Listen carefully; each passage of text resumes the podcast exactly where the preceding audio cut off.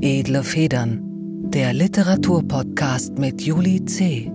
Ein The Pioneer Original. Herzlich willkommen, liebe Zuhörerinnen und Zuhörer, zu einer neuen Folge von Edle Federn, dem Literaturpodcast auf The Pioneer.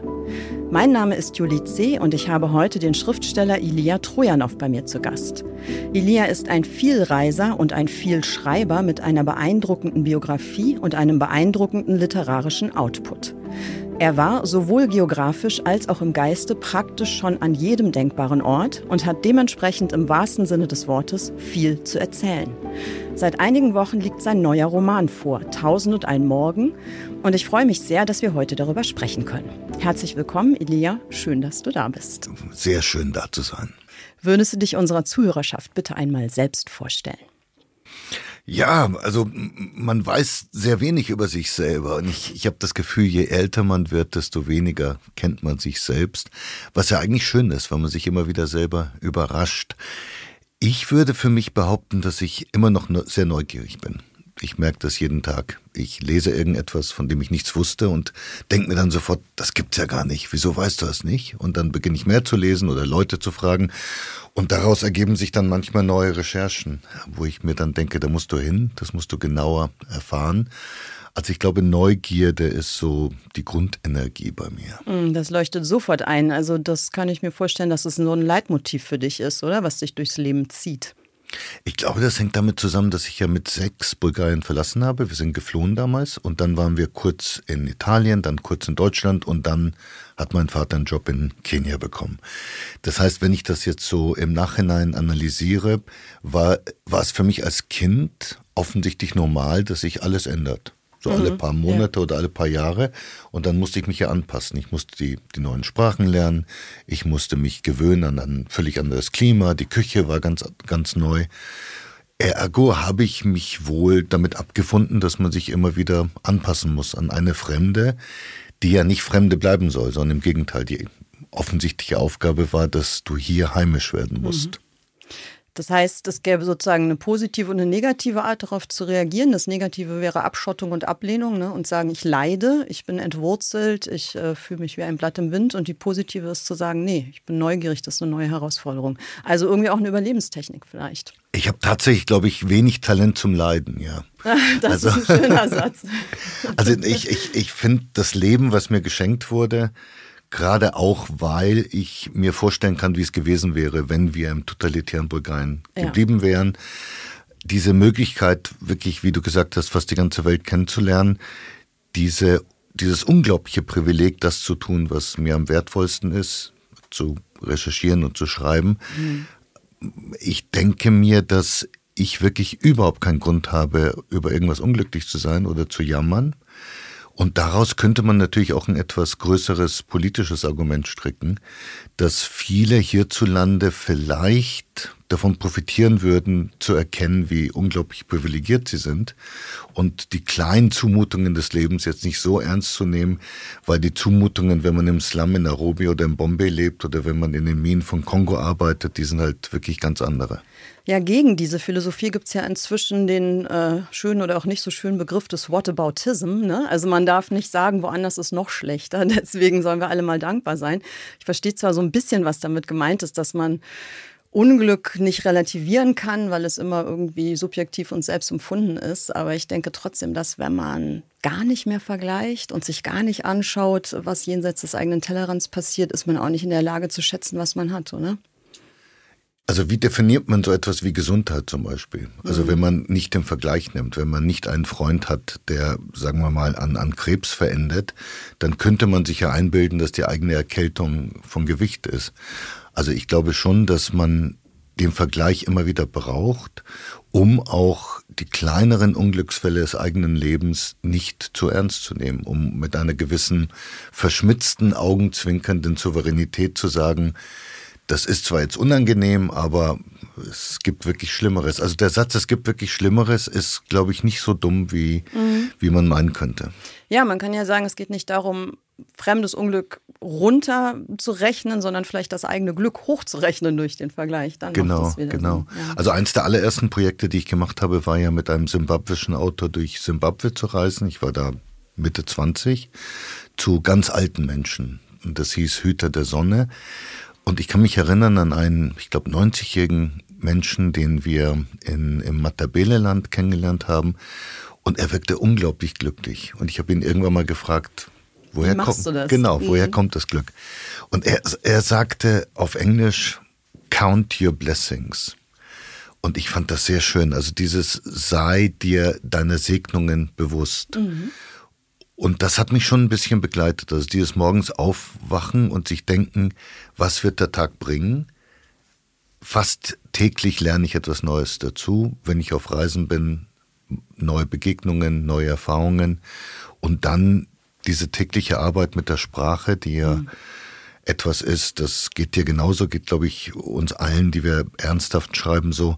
Das ist ja immer wieder ein, ein Tanz zu einem neuen Rhythmus mit neuen Bewegungen. Wir wissen nicht, was passieren wird. Ja. Es ist immer wieder aufregend. Und diese Aufregung, die, da bin ich tatsächlich dankbar. Also ich, ich mhm. bin auch froh drum. Ja, absolut. Also ich glaube, das ist sowieso ein Segen, wenn man diesen literarischen Ort hat, an dem man immer wieder zurückkehren kann. Weil selbst wenn sich außenrum vieles ändert in meinem Leben ja bei weitem nicht so viel wie in deinem, aber jeder kennt Brüche und Dinge, an die man sich anpassen muss. Das ist ja doch so eine Art von innerer Heimat, zu der man immer zurückkehren kann, oder? Man selbst und egal, wo man sich befindet, heutzutage das Laptop, früher Notizbuch und Stift und dann ist man einfach nur am eigenen Ort. Ja, also innere Heimat ist ein schöner Ausdruck, weil ich ja ganz häufig gefragt werde, erstaunlich oft, hunderte Male, was ist denn jetzt deine Heimat? Mhm. Und die, ja, meisten, die Deutschen lieben diesen Begriff, ne? Das muss ja, immer ja. abgefragt werden. Aber immer geografisch gedacht. Mhm, Und wenn man dann sagt, naja, die Heimat ist unter anderem auch die Bücher, die ich schreibe, die mhm. Sprachen, in denen ich mich bewege. Ich habe neulich gesagt, Mehrsprachigkeit ist für mich eine Heimat guckten mich die Leute ganz verwirrt an. Weil es das Gegen es wird als das Gegenteil von Heimat wahrscheinlich genau, eigentlich gesehen. Genau, es gibt mhm. so eine uralte, ähm, ja, ein Misstrauen oder fast eine Dämonisierung ist vielleicht zu viel gesagt, aber so ein Unwohlsein mit einer heterogenen, unklaren, fluiden Identität. Also irgendwie, man soll sich doch zu irgendetwas bekennen. Also mhm. die, die Metapher der Wurzeln. Mhm. Wo hast du Wurzeln geschlagen? Und ich denke mir immer, das ist eine extrem merkwürdige Metapher, weil erstens sind wir keine Bäume, offensichtlich. Und zweitens, wieso soll ich eigentlich mich zu irgendetwas bekennen? Also wieso ist nicht das Gegenteil, nämlich die Offenheit, immer wieder zu einer neuen Kenntnis zu kommen, ein, ein für mich besseres Modell?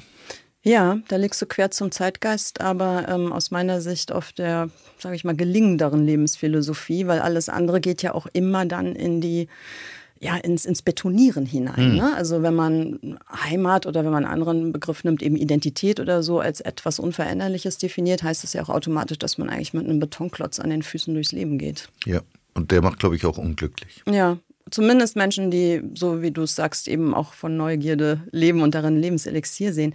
Ich würde, wenn ich dich beschreiben müsste, wahrscheinlich auch auf den Begriff der Neugier kommen, der dich irgendwie gut charakterisiert, aber ich hätte auch noch was anderes im Kopf, was vielleicht damit zu tun hat, aber es geht noch darüber hinaus. Ich glaube, du bist auch jemand, der einfach sich gerne extreme Herausforderungen sucht, um die dann zu bewältigen. Und da wollte ich dich fragen, ob das stimmt, also ob du dich auch so einschätzt oder ob du das selber gar nicht so siehst. Also nur als Beispiel jetzt mal das Projekt literarisch, an dem ich ja auch ein kleines bisschen beteiligt war, dein Olympia Buch, was du geschrieben hast. Vielleicht erzählst du einfach selbst noch mal ganz kurz, was das war, also was das Konzept war und was du da gemacht hast. Also das würde ich jetzt als eine so doch recht extrem, also so eine Herausforderung, wo eigentlich jeder, der das hört, erstmal sagt, das ist nicht zu schaffen. Hm. Das geht nicht. Und es dann aber trotzdem knallhart durchzuziehen mit vollem Einsatz. Erzähl mal kurz, also was das, das war. Das Projekt war so, dass ich wahrscheinlich begonnen habe mit einer gewissen Naivität, weil mir die Vorstellungskraft fehlte, das ganze Projekt vor, vorab zu sehen. Die Idee war ganz einfach. Ich habe mein Leben lang unglaublich gerne Sport geschaut, aber auch viel Sport gemacht. Ich war mal Leistungssportler im Tennis und ich saß vorm Fernseher bei den Olympischen Spielen und habe mir gedacht, das ist ja eigentlich relativ deppert. Man sitzt den ganzen Tag vorm Fernseher und schaut sich an, wie andere Leute sich bewegen. Mhm. Und denkt sich, oh, das ist aber schön. Bogenschießen, toll. Lauter Sportarten, die sonst nie zu, zu sehen sind im mhm. Fernsehen. Und auf einmal dachte ich mir, das ist ja völlig falsch. Es müsste genau umgekehrt sein. Du müsstest all Den diese Sport Sportarten machen. betreiben. Und dann habe ich mir gedacht, okay, lass mich doch mal probieren, in den nächsten vier Jahren, also bis zu den nächsten Olympischen Spielen, alle Einzeldisziplinen der Olympischen Spiele selber mal zu trainieren. Und es ist wahrscheinlich so, dass ich, also ich wusste schon, das sind ungefähr 80, mhm. aber ich wusste wahrscheinlich nicht, wie komplex das ist. Mhm. Und das, was wir zum Beispiel gemacht haben, das war ja unglaublich intensiv, weil wir in wenigen Tagen hast du mir versucht beizubringen, was eigentlich Reiten ist.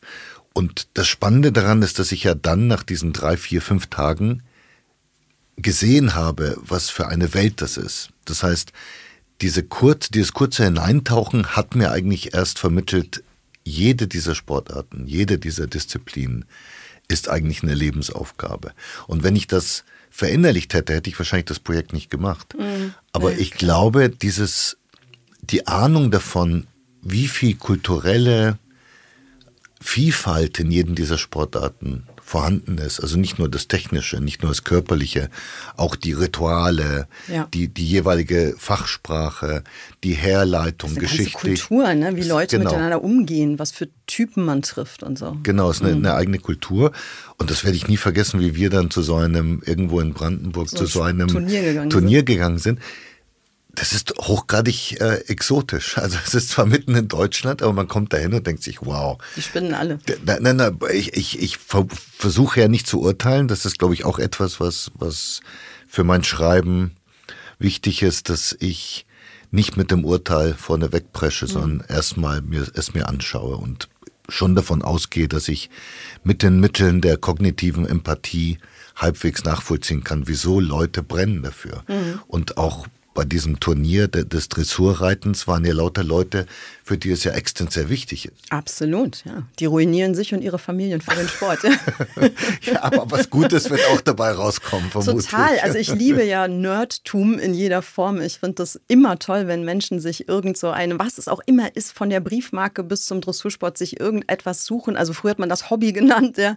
Und wo sie dann wirklich mit allem reingehen, so eine Leidenschaft entwickeln und ihr Glück und Unglück daran hängen. Das finde ich immer toll. Genau, nur es ist eigentlich genau betrachtet kein Hobby, weil was ich gelernt habe in diesen vier Jahren ist für die meisten der Menschen, ist diese Tätigkeit die wichtigere. Mhm. Also sie, viele machen den Beruf, weil sie Geld verdienen müssen, aber da, wo sie wirklich glühen und brennen, das wo sie, das. das. ist eigentlich diese sportliche Tätigkeit und mhm es ist, basiert alles auf ganz, ganz viel ehrenamtliches Engagement. Mhm. Also diese ganzen Vereine und ja. diese ganzen Turniere, die, die funktionieren eigentlich nie kapitalistisch. Also es ist, basiert eigentlich immer darauf, dass eine Gruppe oder eine, eine Subkultur entsteht, in der Menschen ganz viel Zeit und ganz viel Leidenschaft hineinbringen, weil sie daran glauben. Ja, und das Krasse ist ja, und das ist durch dein Olympia-Experiment ja auch so zutage getreten, dass wenn man dann hinterher im Fernsehen diese Spitzenleistungen sieht, die tatsächlich ja auch eine Spitze sind, im Sinne eines Bergs. Also unter dieser Spitze ist dieser riesige Berg von Leuten, die das eben nicht professionell betreiben, sondern genau wie du jetzt gesagt hast, ehrenamtlich, also irgendwelche Familienväter, die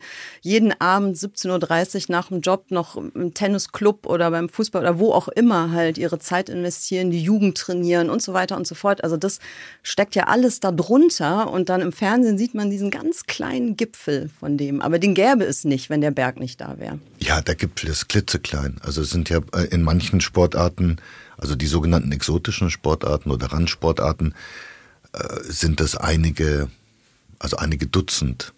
Und alle anderen sind eigentlich Amateure.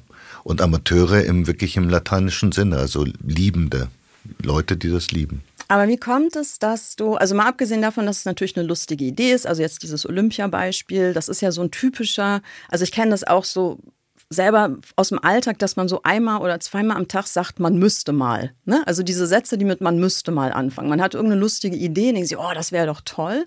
Und es bleibt aber ja in 99,9 Prozent der Fälle bei diesem man müsste mal, weil man das ja nicht alles machen kann. Und ich glaube, bei den meisten Menschen bleibt es sogar in 100 Prozent der Fälle dabei, weil von der Idee zur Realisierung, also da, ne, da ist ja unfassbar viel dazwischen. Also warum bist du jemand, der das dann auch wirklich macht, es durchhält, am Ende noch ein Buch darüber schreibt? Also was ist es, was dich bei der Stange hält. Das kann ja nicht nur Neugier sein. Also da hm. muss es doch noch irgendwas anderes geben.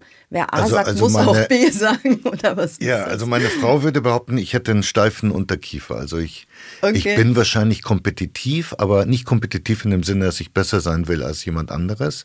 Sondern besser als du selbst. Genau. Mhm. Genau, also ich, ich denke mir, wenn ich mir diese Aufgabe gestellt habe, ich habe, glaube ich, auch eine sehr starke Vorstellung von, von Würde.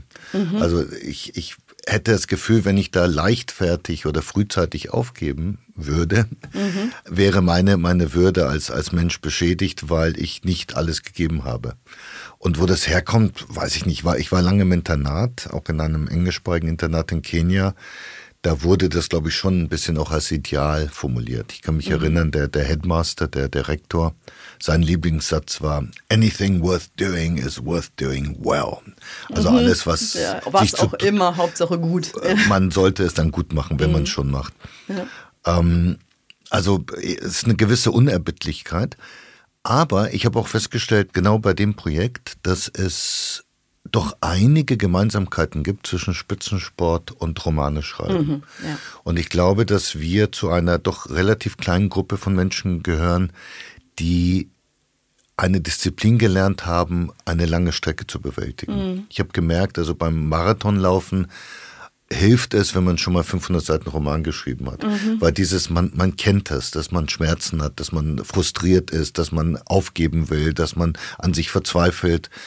Aber man weiß auch, da musst du durch, weil du die Erfahrung gemacht hast, am Ende kommt halt doch etwas dabei heraus. Ja, und das geht auch weiter. Ne? Also man lernt sozusagen auch auf die eigenen Körpersignale oder auch mentalen Signale nicht zu 100 Prozent, also es nicht zu ernst zu nehmen, weil wenn der Körper sagt, ich kann nicht mehr oder der Geist sagt, ich habe keine Lust mehr, das stimmt gar nicht unbedingt, sondern dahinter ist noch eine Riesenstrecke, die man in Wahrheit noch äh, bewältigen kann, wenn man das schafft, über diese Hürde drüber zu hüpfen. Also es ist ja. eigentlich so eine mentale Technik da. Ja. Aber das Mentale, es kommt ja auch beim Sport immer wieder, nicht nur bei meinen sehr ja, sehr, sehr, sehr inkompetenten äh, ersten Versuchen, sondern die Trainer haben mir immer wieder erzählt, dass es bei jedem, der es ernsthaft betreibt, irgendwann mal so eine Decke gibt. Mhm. Und dass diejenigen gut werden, die genau das dann Schauen, überwinden können, was ja. du gerade beschreibst, dass sie diese vermeintliche Grenze, dieses vermeintliche Ich kann nicht mehr, einfach ignorieren, die dann sagen, mhm. dahinter ist noch etwas. Ja. Und irgendwie lernt man, finde ich, auch beim äh, Romanschreiben, dass es sich lohnt. Und zwar nicht nur, also dass sich die, die, diese Selbstüberwindung lohnt. Und zwar nicht nur, weil man dann am Ende ein fertiges Buch hat oder vielleicht im Sport, äh, was weiß ich, eine Medaille oder auch nicht gewonnen hat. Also nicht nur wegen so einem sichtbaren Nutzen, sondern es entsteht, finde ich, auch so eine Vertiefung. Also wenn man über so einen bestimmten Punkt hinausgegangen ist, erlebt man auch nochmal eine neue Form von Intensität. Also man erlebt das, was man tut, sei es Schreiben oder Sport, nochmal auf so einem neuen Level. Also man wird auch belohnt durch eine Erfahrung, die dann kommt. Ja, also ich glaube, dass der Unterschied zwischen dem Rationalen, dem, dem Wachen, dem Bewussten und dem Unbewussten dann zunehmend verwischt wird. Ich mhm. glaube, wir alle kennen das, dass man Stimmt, dann beginnt, mhm. den Roman zu, zu träumen, dass man ja. aufwacht und eine Figur redet zu einem oder man hat eine Szene im Kopf, ja. dass man völlig unvermittelt beim Kochen, beim Joggen, was auch immer, auf einmal in den, in, in den so Roman Welten abkippt. Genau, ja. in Welten abkippt, mhm. ohne es zu beabsichtigen.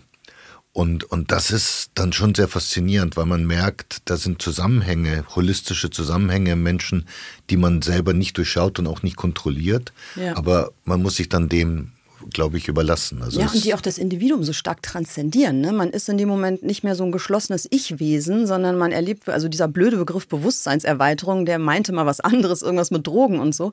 Aber ich glaube, es passiert was Ähnliches. Also es geht maximal was auf und man tritt heraus aus so einem, wie aus einem Korsett und befindet sich auf einmal auf so einer ganz anderen offenen Bühne. Und das macht wirklich auch glücklich so. Ne? Das setzt ja, irgendwie. Würde, würde ich auch so sehen, ja. Mhm. Aber es, ist, es lässt sich schwer erklären. Ich habe vor mhm. einigen Wochen hier in Berlin in der JVA Tegel gelesen. Mhm. Und dann sagte einer, die waren übrigens sehr, sehr. Also im Gefängnis, im, im, falls jemand ja, jetzt die Abkürzung genau, nicht parat hat. Mhm. Im Gefängnis, und zwar, das ist das Gefängnis in Deutschland, wo wirklich Schwerverbrecher drin ja. sind. Und die waren sehr respektvoll, die haben sehr aufmerksam zugehört. Aber der eine fragte dann, nachdem ich einige Szenen auch vorgelesen habe, die ziemlich fantasievoll sind, sagte dann, Also sagen Sie mal, wo kommt denn das alles her? Das verstehe ich ja überhaupt nicht. Wie kommt man auf diese, auf ganzen, diese ganzen, verrückten Geschichten? Kram, ja. ja. Und dann musste ich ihm sagen, ich habe wirklich keine Ahnung. Es ist das, was du sagst, etwas transzendiert in einem. Und ich glaube, das Einzige, was man als, als Schriftstellerin und Schriftsteller machen kann, ist die Rahmenbedingungen schaffen. Mhm. Und das, was wir gerade hatten, die, die Beharrlichkeit. Man bleibt dran und man hat irgendwann mal dann die Erfahrung, es kommen diese Momente. Und in diesen Momenten wird es dann wirklich spannend. Ja, also Rahmenbedingungen, Unterkiefer steif machen und dann geht's los.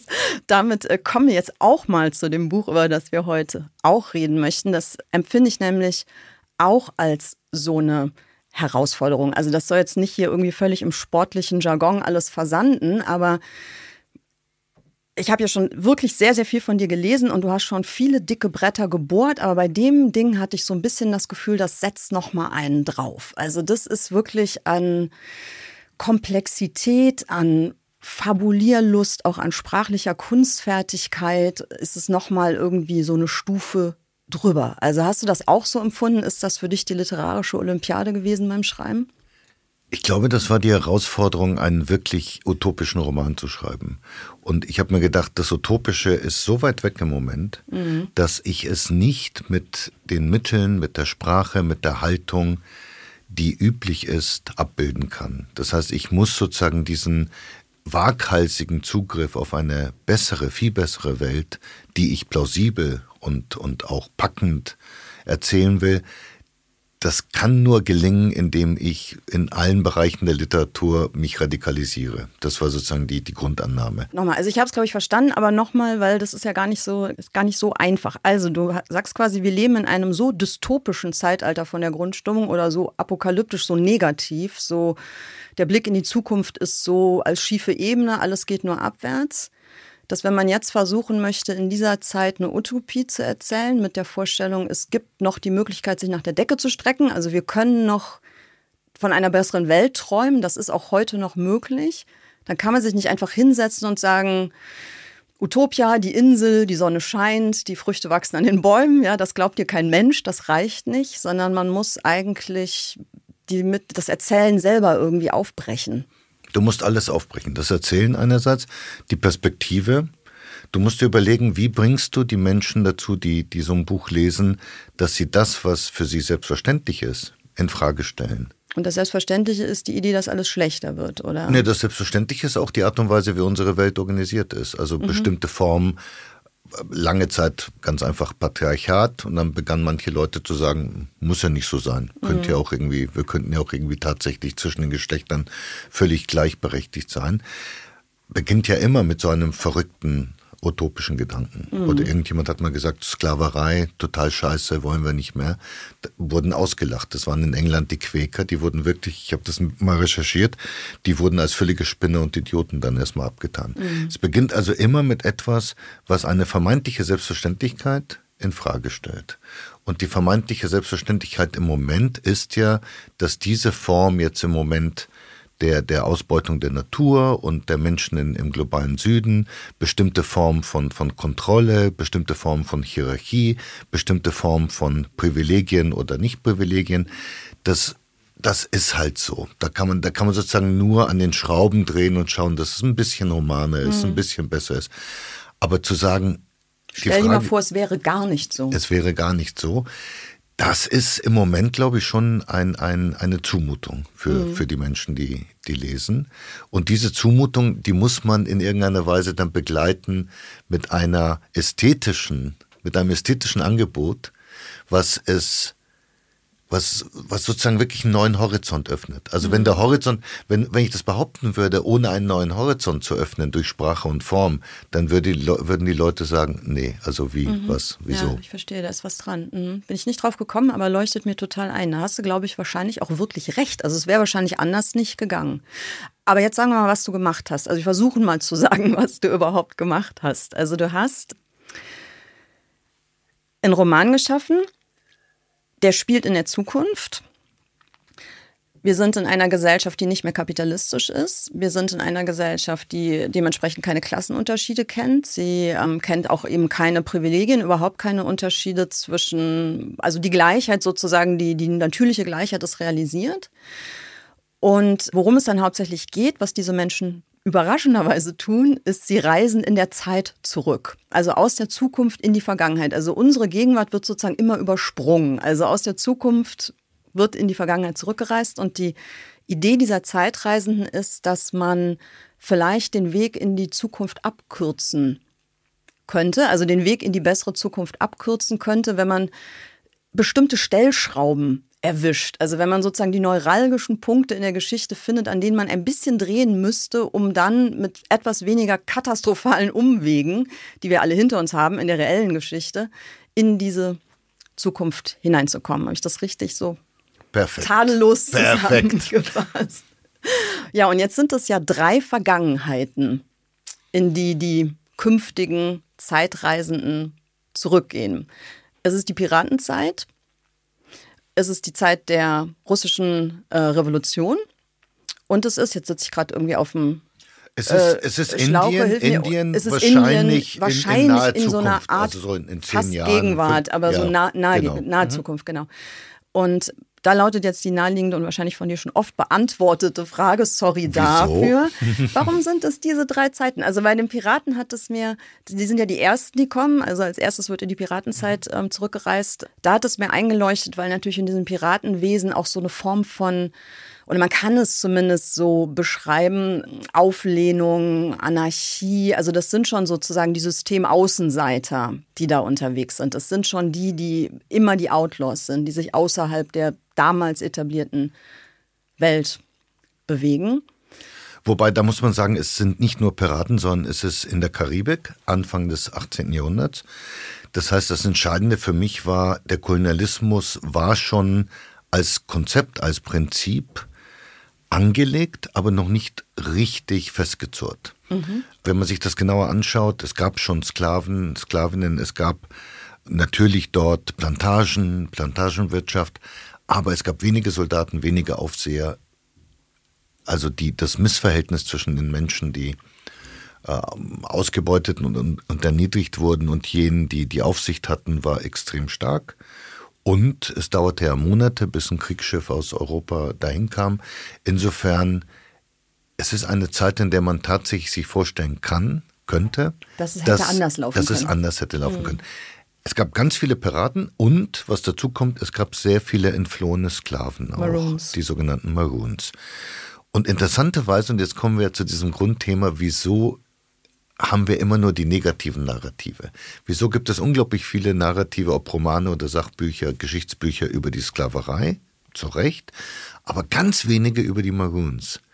Weil die Maroons eigentlich ein positiver Ansatz sind. Die sind geflohen von den Plantagen ins Landesinnere der großen Inseln, also Jamaika, Barbados und so weiter, und haben dort selbstverwaltete eigene Gemeinschaften gegründet, die teilweise übrigens, so wie im Roman beschrieben, war es wirklich teilweise auch äh, unter Führung sehr starker Frauen, die Jahrzehnte und im Fall von Jamaika sogar fast 100 Jahre überdauert haben.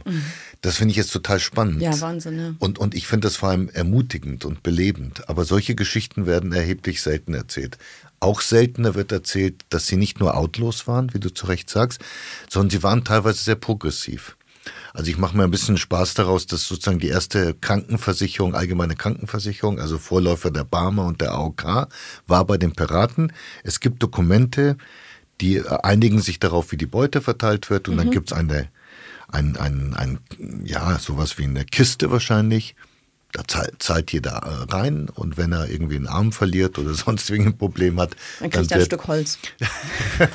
dann kriegt er eine Kompensation, wahrscheinlich irgendwelche Achter, wie es damals hieß, oder Goldtal oder was auch immer. Oder eine andere Sache, Matelotage. Es gab tatsächlich Verträge unter den Piraten, weil sie ja teilweise äh, kaum Frauen hatten, der gleichgeschlechtlichen Beziehung. Die haben das schriftlich festgelegt. Das fand ich hochinteressant als jemand, der ja gescheiterter Jurist ist, im Gegensatz zu dir. Was für ein Glauben die hatten, obwohl es keine Gerichte und keine äh, Administration gab auf der Insel Tortuga, wo das stattfindet. Aber die hatten so einen fast magischen Glauben an den Vertrag. Mhm. Du, das ist aber immer noch so. Die Gerichte helfen dir im Zweifel nicht. Du musst schon dran glauben. Das ist Genau. heute auch noch so. Und das, das fand ich faszinierend. Also die haben dann tatsächlich, die haben wahrscheinlich die gleichgeschlechtliche Ehe erfunden damals. Das heißt, auf einer Metaebene das Utopische ist oft in Nischen vorhanden. Mhm. Wir, und es ist ein Fehler, glaube ich, zu denken, es gibt so etwas wie das endgültige Paradies, sondern es gibt einen ganz spannenden Prozess, in dem wir manchmal große Fortschritte machen, in dem wir in manchen Bereichen Wunderbares erzielen und dann in anderen Bereichen aber wieder regressiv das verlieren oder unterdrücken. Und das wollte ich zeigen. Also das Utopische beginnt nicht, indem wir uns jetzt verschließen vor der Menschheitsgeschichte und uns irgendwas wild ausdenken, sondern indem wir uns auch anschauen, was mhm. hat der Mensch immer wieder zustande gebracht und da, das dann extra äh, polieren. Wie könnte es weitergehen? Ja, interessant. Wir machen das jetzt mal so, bevor wir auch noch über Russland und Indien reden, würde ich dich bitten, ob du einen kleinen Abschnitt vorliest, damit wir nicht nur trocken schwimmen, sondern man auch ein bisschen Gefühl dafür kriegt, was für eine Form von Radikalität in deinem Text verwirklicht ist. Wir müssen dazu nur kurz erklären, die Hauptfigur heißt Sia. Und ich habe heute in einer Rezension gelesen, und das ist ja toll, dass man lernt tatsächlich manchmal über das eigene Werk etwas, ja. dass man offensichtlich bei dem Namen an das englische See You denkt. Also sozusagen dieses, dieses Versprechen, wir sehen uns bald. Sia. Ah, Habe ich mhm. nicht daran gedacht, aber ich fand die Erklärung sehr schön. Ja, das passt natürlich sehr, wenn jemand in der Zeit hin und her reist, genau. dass man sagt, See you in the future. See you.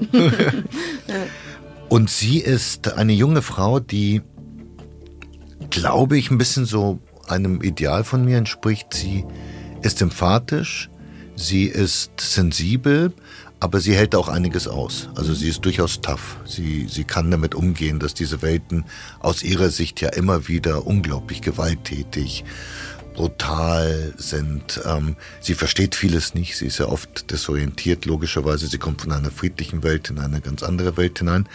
Aber sie verliert diese, diese, diesen zärtlichen Blick und diesen Glauben nicht. Das, das fand ich bewundernswert an ihr.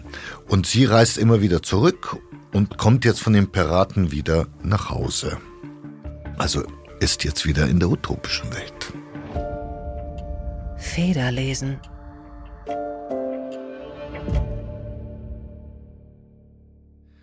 Die Heimkehr fühlt sich an wie Fremdkehr. Alles so friedlich. Sie hat das Gefühl, ihre innere Unruhe könnte der Umgebung Schaden zufügen. Sie betrachtet die Passantin aufmerksamer als sonst. Niemand, der sich dahinschleppt, niemand mit Qual im Gesicht, mit Schrecken in den Augen, niemand, der nach ihr giert. Was würden die Piraten sagen über diese ihre Welt? Zaunlos, mauerlos, ohne Hecke, ohne Gewehr, ohne Kakerlaken, die einem die Haut von den Fußsohlen abnagen, ohne in Urin gebleichte Kleidung ohne Peitschen, ohne Fesseln, ohne Kapitän und ohne Generäle, ohne Kielholen, ohne an den Mast genagelte Hände, ohne einen Grund zu rauben, ohne einen Grund zu stehlen, ohne Zwang Schildkröten zu essen, ohne Hunger. Das würde die Menschen von damals dort am meisten beeindrucken. Niemand hungert. Niemand isst von Maden zerfressenes Schweinefleisch. Und niemand klopft mehr auf Holz. Sier wandelt weiter, eine Figur erhebt sich vor ihr, spaltet den Pfad. Sie hält inne. Vor ihr auf einem Sockel ein Mann mit dürren Beinen. Ein technisch brillanter Kopf, so die dargebotene Information, dem eine gewichtige Neuerung zu verdanken sein. Darunter die Erfindung des flüssigen Denkmals. Sier schmunzelt, wie angemessen mit einem flüssigen Denkmal den Erfinder desgleichen zu ehren. Er hat es ermöglicht, dass viele verschiedene Menschen gewürdigt werden. Am Nachmittag jemand anderes als am Vormittag, im Frühjahr eine Frau, die eine bakterielle Entgiftungsanlage entwickelt hat. Im Herbst ein Mann, der ein Leben lang nichts anderes getan hat, als Töne und Pausen ineinander zu legen. Und wer wann geehrt wird, hängt allein von den Neigungen in der Nachbarschaft ab. Alle sind eingeladen, Vorschläge zu unterbreiten und zu debattieren.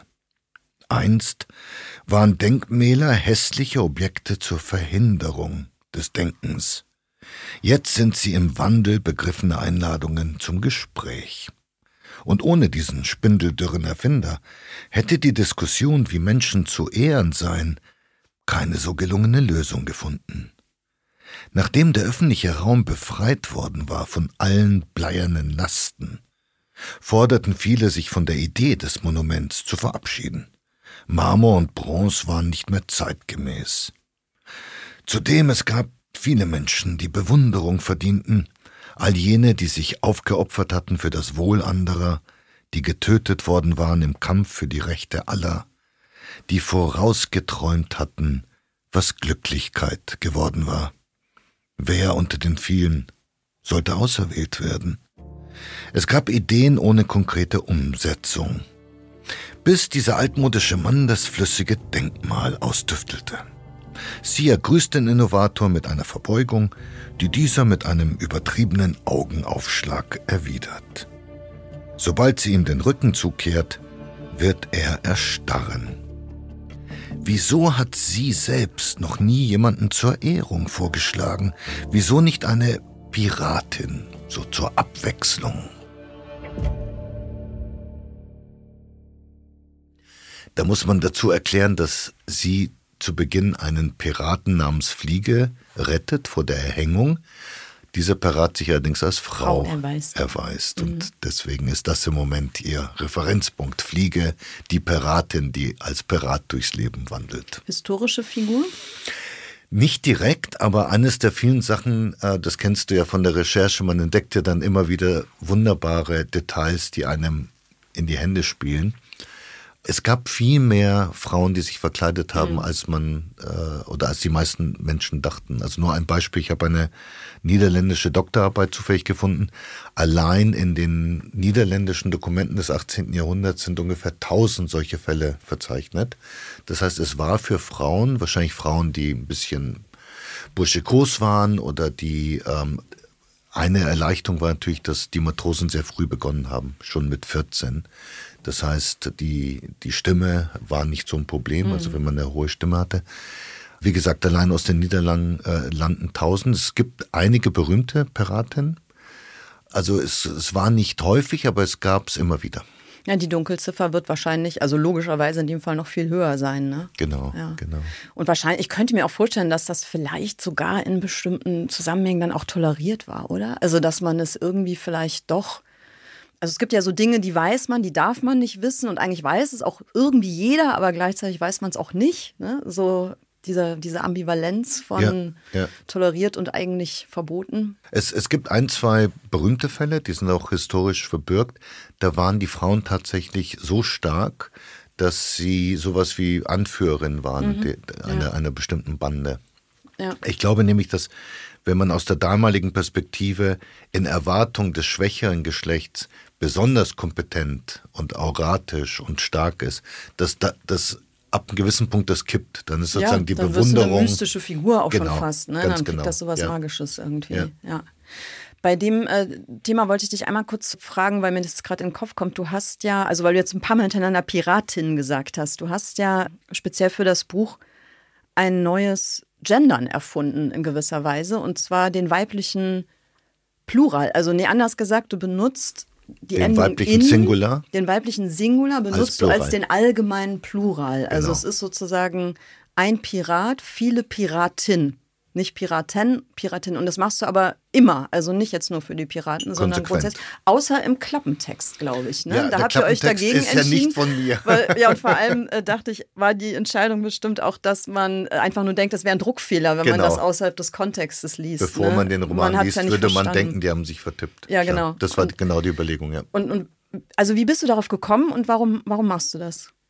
Das hatten wir ja vorhin. Also wie muss man, man muss was aufbrechen. Genau. Mhm. Wie setzt man radikale Momente der, der Irritation, die dann aber relativ schnell, das habe ich beabsichtigt und ich bin wirklich sehr froh, dass sich das wohl bestätigt, haben mir jetzt mehrere Leserinnen geschrieben, die dann erstaunlich schnell zur Selbstverständlichkeit werden. Das haben mir jetzt mehrere gesagt, nach ein paar Seiten gewöhnt man sich dran mhm, und dann so fällt es einem irgendwann mal gar nicht mehr auf. Mhm. Ähnlich ist es mit, die Dialoge in der Vergangenheit sind rechtsbündig mhm. gesetzt.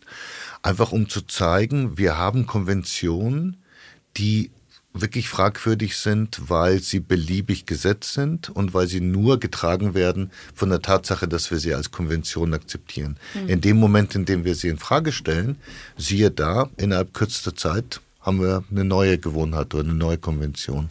Mhm. Und das Dritte ist, dass natürlich die Lösung im Moment ich weiß nicht, wie du das siehst, aber ich finde diese Sachen mit Asterix und so weiter einfach, mhm. einfach nur hässlich. Also ich wollte eine elegante, schöne Was vorschlagen, ja. äh, Vorschlag und, und bisher haben jetzt mehrere Leute gesagt, das ist doch eigentlich die, die Lösung, weil. Ja, aber es löst das Singularproblem ja nicht. Wieso nicht? Da, da, wenn du weißt, ob das ein Mann oder eine Frau ist, dann kannst du ja entsprechend gendern. Oder meinst du, wenn du es nicht weißt? Wenn du es nicht weißt. Ja, richtig. Aber wenn du es nicht weißt, dann würde ich in, also in, wenn du quasi sagst, und dann kam irgend so ein Pirat rein. Und du weißt Aber du nicht, weißt es jetzt einfach nicht. Du willst eigentlich sagen, irgendein Mensch, der hm. wie ein Pirat gekleidet ist oder so. Ja. Also da, dann, dann, dann, dann, nicht. Das, das, ist, hm. das ist richtig. Aber passiert Aber das wäre, nicht so häufig. Das, das, könnte der Asterix auch nicht. Doch, nee. der, doch der würde sagen, dann kommt ein Pirat in rein. Ein E-Pirat in betritt den Raum. Doch, das. das Ach so, stimmt, hm. ja. Du hast recht. Ja, na gut, aber jetzt, äh, das wird jetzt sehr speziell. Aber natürlich fällt es auf, man bleibt dran hängen. Und dann habe ich mich noch gefragt, ob es dir deswegen eingefallen ist, jetzt auch wieder so eine Autorenwerkstattfrage, weil man, wenn man den weiblichen Plural im normalen Sprechen benutzt, oft schon ja so spricht, als wäre es nur ein In. Hm. Die Leserinnen Rinnen, also weil das dann so, wenn man sich das so verschleift, ne, Autorinnen, Leserinnen, also das klingt ja eh schon fast so wie so eine ich mache das so seit ein paar Jahren und okay. ich muss dir sagen, es hat mich noch nie jemand unterbrochen, mhm. weil, wie du sagst, also in, in der gesprochenen Rede ist, also man ist sowieso irgendwo zwischen Piratin und Piratinnen, irgendwo in der Mitte, mhm. dadurch, dass man Endungen äh, so verschleift im, ja. im Gesprochenen. Dann kommen wir mal noch zu den beiden anderen Ebenen, die wir jetzt vorhin nur erwähnt und dann wieder unterschlagen haben. Also, du hast jetzt erklärt, warum eben diese Zeit in der Karibik für dich eine logische, ein logisches Ziel für die Chronautin ist. Aber eine Sache habe ich vergessen, ja, okay. weil ich diese Frage natürlich jetzt sehr oft beantworten muss. Ja. Ganz viele Leute meinen dann, wieso nicht die Nazizeit verhindern, wieso nicht ähm, Adolf Hitler irgendwie frühzeitig äh, loswerden. Und das war tatsächlich eine für mich wichtige Überlegung ich musste gerade zu Beginn eine Epoche nehmen, bei der fast alle unter uns keine ganz klaren Vorstellungen im Kopf haben. Mhm. Ich glaube, wenn du eine alternative Geschichte entwickelst, ist es hinderlich, wenn du eine Epoche nimmst, bei der die allermeisten gebildeten Menschen schon unglaublich viel wissen. Okay. Weil die Freiräume der Fantasie dort von Anfang an eingeengt sind. sind. Und du müsstest sehr viel mehr arbeiten, um zu sagen, stellt euch mal vor, was völlig anderes. Mhm. Während Karibik Anfang des 18. Jahrhunderts selbst unter Fachleuten wirklich wenig wissen. Also insofern, da konnte ich mich darauf verlassen, dass sich, dass die, die, die Leserin sich einlässt auf das Freispiel der, der Fantasie. Falls du die Frage nochmal beantworten musst, hätte ich auch noch eine alternative Erklärung parat, ohne der Autor zu sein. Ähm, einfach so, jetzt, während du gesprochen hast, ich, und überhaupt die Idee, dass man auch die Nazi-Zeit hätte nehmen können, erscheint mir komplett abwegig. So spontan, jetzt habe ich kurz überlegt, warum eigentlich. Ich glaube, es wäre mir auch deswegen, oder es würde mir auch deswegen abwegig erscheinen, weil es, glaube ich, auch ein anderes Konzept von Änderungsmöglichkeit wäre für deine Chronautin also, weil es, glaube ich, denen nicht darum geht, eine Katastrophe zu verhindern, also so ganz kausal linear, sondern es ist ja eher sozusagen, wie du vorhin beschrieben hast, der Versuch in der Vergangenheit schon die utopischen Orte zu finden, sozusagen als Nester oder Keimzellen einer möglichen besseren Zukunft. Also es ist keine, kein negativer Ansatz im Sinne von etwas Schlimmes muss weg, sondern es ist eher so, die Idee, dass der, der Weltgeist so dieses komplexe Gebilde von, von Zeit, also wie so ein Konzert ist und du musst darin sozusagen die, die positiven Stimmen finden und die müssen lauter und kräftiger werden. Du musst sie vor allem vereinen. Also mhm. du musst die vielen positiven Stimmen zusammenführen und dann wird das Richtige daraus schon folgen. Also es ist nicht so ein Controletti-punktueller Ansatz, sondern so gute, Erklärung. gute Erklärung. Gute Erklärung. Super, okay. Ich werde, ich, ich, werde dich zitieren. Ja, mach das. Kannst du auch gerne ohne Zitat übernehmen. Und jetzt aber dann. Ähm, Indien. Indien, genau, weil das, also da ist es ja doch so ein bisschen mehr der Versuch, etwas zu verhindern. Also da soll eine, aber nicht so sehr jetzt das Dritte Reich oder das schlimme Ereignis, sondern es soll sozusagen eine, eine Tendenz, die sich abzeichnet und die in die Katastrophe führt, die soll aufgehalten werden. Erzähl mal kurz, was das ist. Ich, ich habe ja lange in Indien gelebt und ich habe mich sehr lange, wie, wie manche äh, Zuhörerinnen bestimmt wissen, sehr lange ja auch mit Religion beschäftigt, also sowohl mit Hinduismus als auch mit Islam. Und für mich ist dieses Thema der Unterschied oder der Konflikt zwischen einer individuellen Spiritualität oder Sinnsuche oder einer, einer philosophisch-meditativen Betrachtung der Welt und organisierter Religion, die sich politisch instrumentalisieren lässt, das ist für mich so ein zentraler Konflikt in Gesellschaften, der mich auch sehr fasziniert, weil ich selber auch gewisse spirituelle Neigungen oder, oder Bedürfnisse habe, aber die Art und Weise, und wir haben es dieser Tage ja, ja wieder täglich vor Augen, die Art und Weise, wie die Religion dann als, als engstirniges Dogma einfach nur Unglück und Gewalt verursacht, ist. Ja, das Gegenteil der eigenen Ziele permanent. Immer, immer, das Gegenteil. Das ist ja so ein, das ist ja der Großwiderspruch der Menschheit, genau. ne? dass alles, was institutionell, institutionell passiert, eigentlich das Gegenteil dessen ist, was die Spiritu Spiritualität will oder anstrebt. Ganz genau, ja. ganz genau. Insofern lag das Thema auf der Hand, dass in einem utopischen Roman auch diese, dieses zentrale Themenfeld behandelt werden muss. Und dann hatte ich einfach eine unglaublich schräge Idee, auf, auf die ich ein bisschen stolz bin, nämlich, dass ein Idol gefunden wird, das die Hindu-Gottheit Vishnu darstellt. Sag kurz, was das ist, Idol. Also Idol, Idol ist eine Art ja, Skulptur. Skulptur. Skulptur. Skulptur. Ja. Mhm. Es gibt in Indien von fast allen Gottheiten, es gibt sehr viele, mhm. verschiedene, also früher waren sie aus Holz, danach irgendwann mal aus Stein, aus Bronze, aus Marmor, was auch immer. Und eine der, der wichtigsten Gottheiten ist halt Vishnu. Und der hat aber wiederum zehn Avatar. Früher musste man Avatar erklären, dann kamen die Hollywood-Filme, jetzt weiß jeder, was Avatar ja, man ist. Man stellt sich, glaube ich, was anderes drunter also vor. Avatar es sind Manifestationen, eine, genau. sind das oder ab, ab Manifestation, genau. Ja. Und die zehnte, die ist sozusagen die, die in die Zukunft geht. Mhm. Und interessanterweise gibt es ja bei allen großen Religionen dieses messianische Konzept. Es also kommt es, irgendwann kommt. der Erlöser. Genau. Ja. Und das ist der zehnte. Und bei diesem Idol, bei dieser Skulptur ist es der Prophet Mohammed. Mhm. Das heißt sozusagen der ultimative, das ultimative Zusammenfügen in einer Figur des Hinduismus und des Islam und als solches eine Provokation sondergleichen. Und dann habe ich einfach konsequent mir überlegt, was würde dann passieren. Es würden die ganzen religiösen Fanatiker oder Chauvinisten oder Engstirnigen, wie immer man sie nennen mag, würden natürlich dieses Idol versuchen zu instrumentalisieren, um etwas zu beweisen. Mhm. Entweder der Islam ist Teil einer indischen Tradition und soll sich unterordnen, oder umgekehrt, oder umgekehrt der Islam ist sozusagen die Überwindung des Hinduismus, wie, wie dem auch sei. Und daraus Jedenfalls entsteht ein guter Grund in einen schönen Krieg zu gehen, oder? Und genau das mhm. passiert dann, ein religiöser Krieg. Das ist überhaupt nicht abwegig. Äh, als ich in Indien gelebt habe, hat ja der damalige Premierminister eines Bundesstaates Gujarat, der heutige Regierungschef Modi, hat hier ein Pogrom entweder mitorganisiert oder zugelassen. Darüber gibt es unterschiedliche Meinungen, bei dem äh, über 1000 Menschen in den armen muslimischen Vierteln massakriert wurden. Das gibt es immer wieder. Es gibt es immer wieder, dass aus unterschiedlichen Gründen es zu solchen religiösen Pogromen kommt. Und es ist etwas, was die Menschheitsgeschichte, wenn man mit einer utopischen Perspektive drauf guckt, einfach unglaublich beschädigt. Also das, es ist dann schwierig, stolz zu sein auf, auf den Menschen, wenn, wenn ja. so etwas passiert, dass Leute abgeschlachtet werden, nur weil sie einen anderen Glauben haben oder eine andere Herkunft. Insofern entsteht da eine Dramatik und Dynamik, die es mir erlaubt, einerseits eine Art Krimi-Geschichte, also wie äh, Sia versucht einem ganz eigenwilligen älteren Kommissar zu helfen, dieses Problem zu, äh, zu überwinden.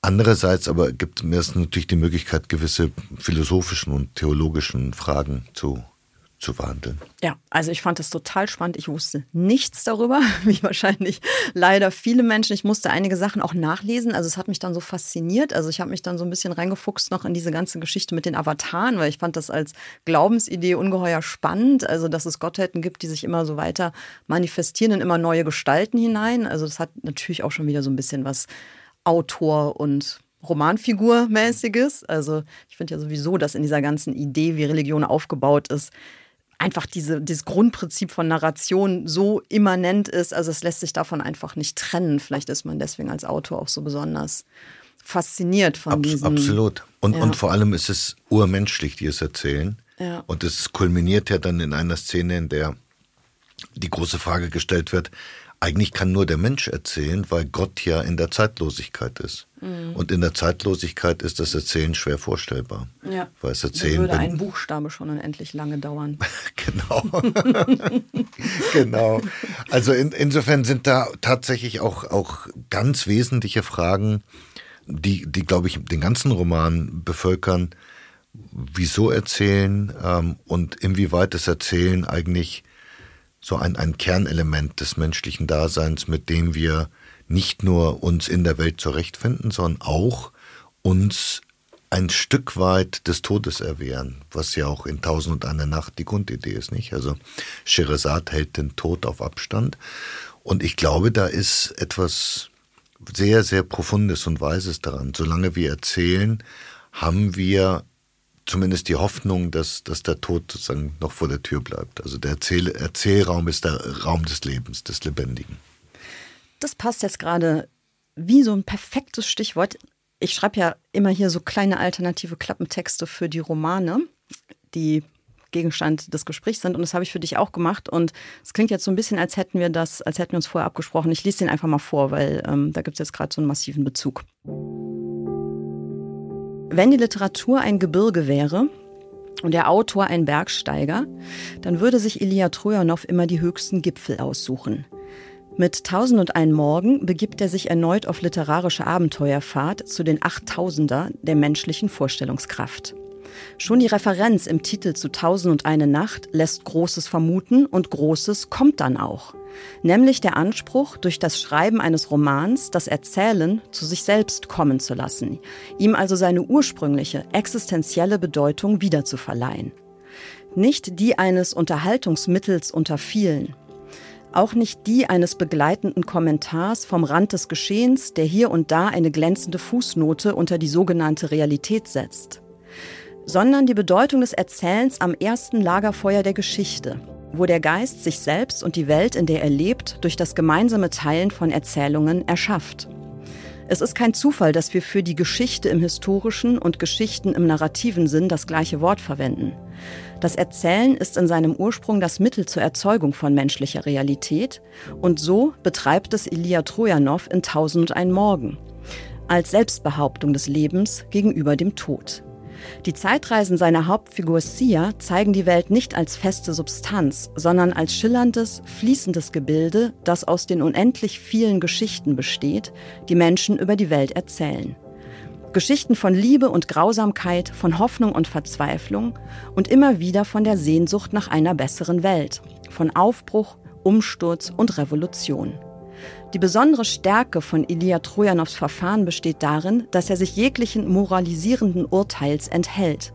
Er klettert nicht auf literarische Gipfel, um rundum zu schauen und zu rufen, wie schön ist das oder wie schrecklich, sondern um die Mitreisenden zum spekulativen Fantasieren einzuladen. Denn nicht im Weltenlenken, sondern im Weltenspinnen liegt das Geheimnis der menschlichen Freiheit. Es gilt für jeden Einzelnen von uns, ich erzähle, also bin ich. Sehr schön. Passt. Wunderbar, wunderbar. Schön. Ja, das freut mich. Ähm, ich Dann, fühle mich verstanden. Du fühlst dich verstanden, das ist gut. Ja, ich habe mich auch verstanden gefühlt beim, beim Lesen, muss ich sagen. Sehr vieles ist mir da logischerweise sehr nah, das hast du dir wahrscheinlich schon gedacht.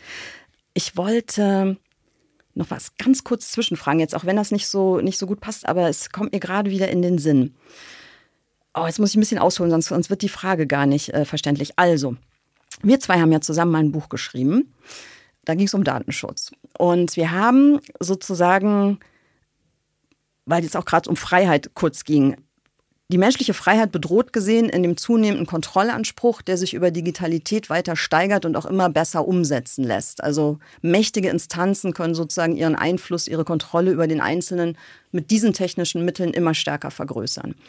Das war so, die Stoßrichtung ist jetzt nicht weiter neu überraschend, hat sich ja auch realisiert ähm, in großen Teilen. Unser Buch konnte da leider nichts äh, aufhalten oder ändern. Ich habe mich aber trotzdem so ein bisschen gefragt, als ich deinen Roman gelesen habe, ob sich dein Menschenbild oder vielleicht auch dein Freiheitsverständnis seitdem eigentlich so ein Mühe geändert hat. Und zwar deswegen, weil in der utopischen Zukunft, die du schaffst, ist ja so ein bestimmtes, also wir haben das bei diesem fließenden Denkmal gerade gesehen.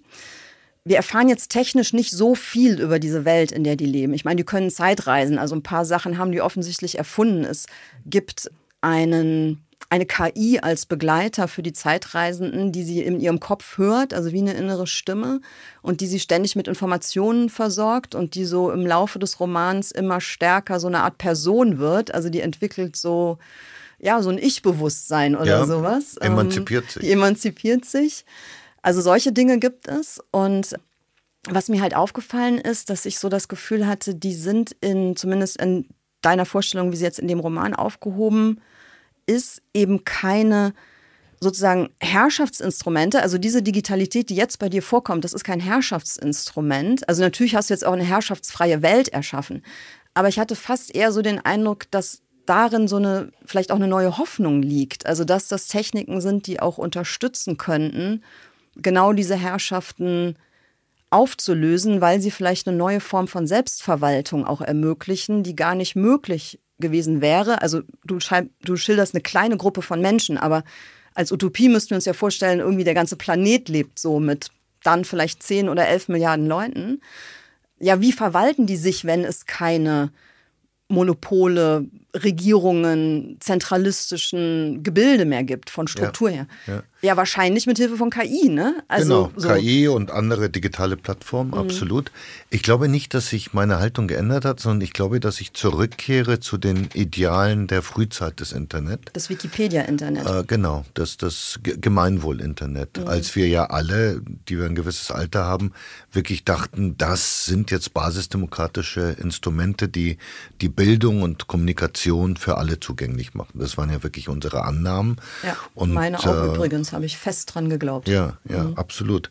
Und es gab ja dann so Stichworte wie zum Beispiel Liquid Democracy, weil wir gerade beim Flüssigen sind, die, die Möglichkeit, dass man in sehr kurzer Zeit sehr viele verschiedene Meinungen, Haltungen, Vorlieben abrufen kann mhm. und insofern dann im Sinne des Gemeinwohls auch entscheiden, reagieren kann. Ich habe wahrscheinlich wie viele von uns diese Kombination von Kommerzialisierung und Durchherrschung erst allmählich begriffen. Also es hat eine Zeit lang gedauert mhm. und das kulminierte in unserem Buch.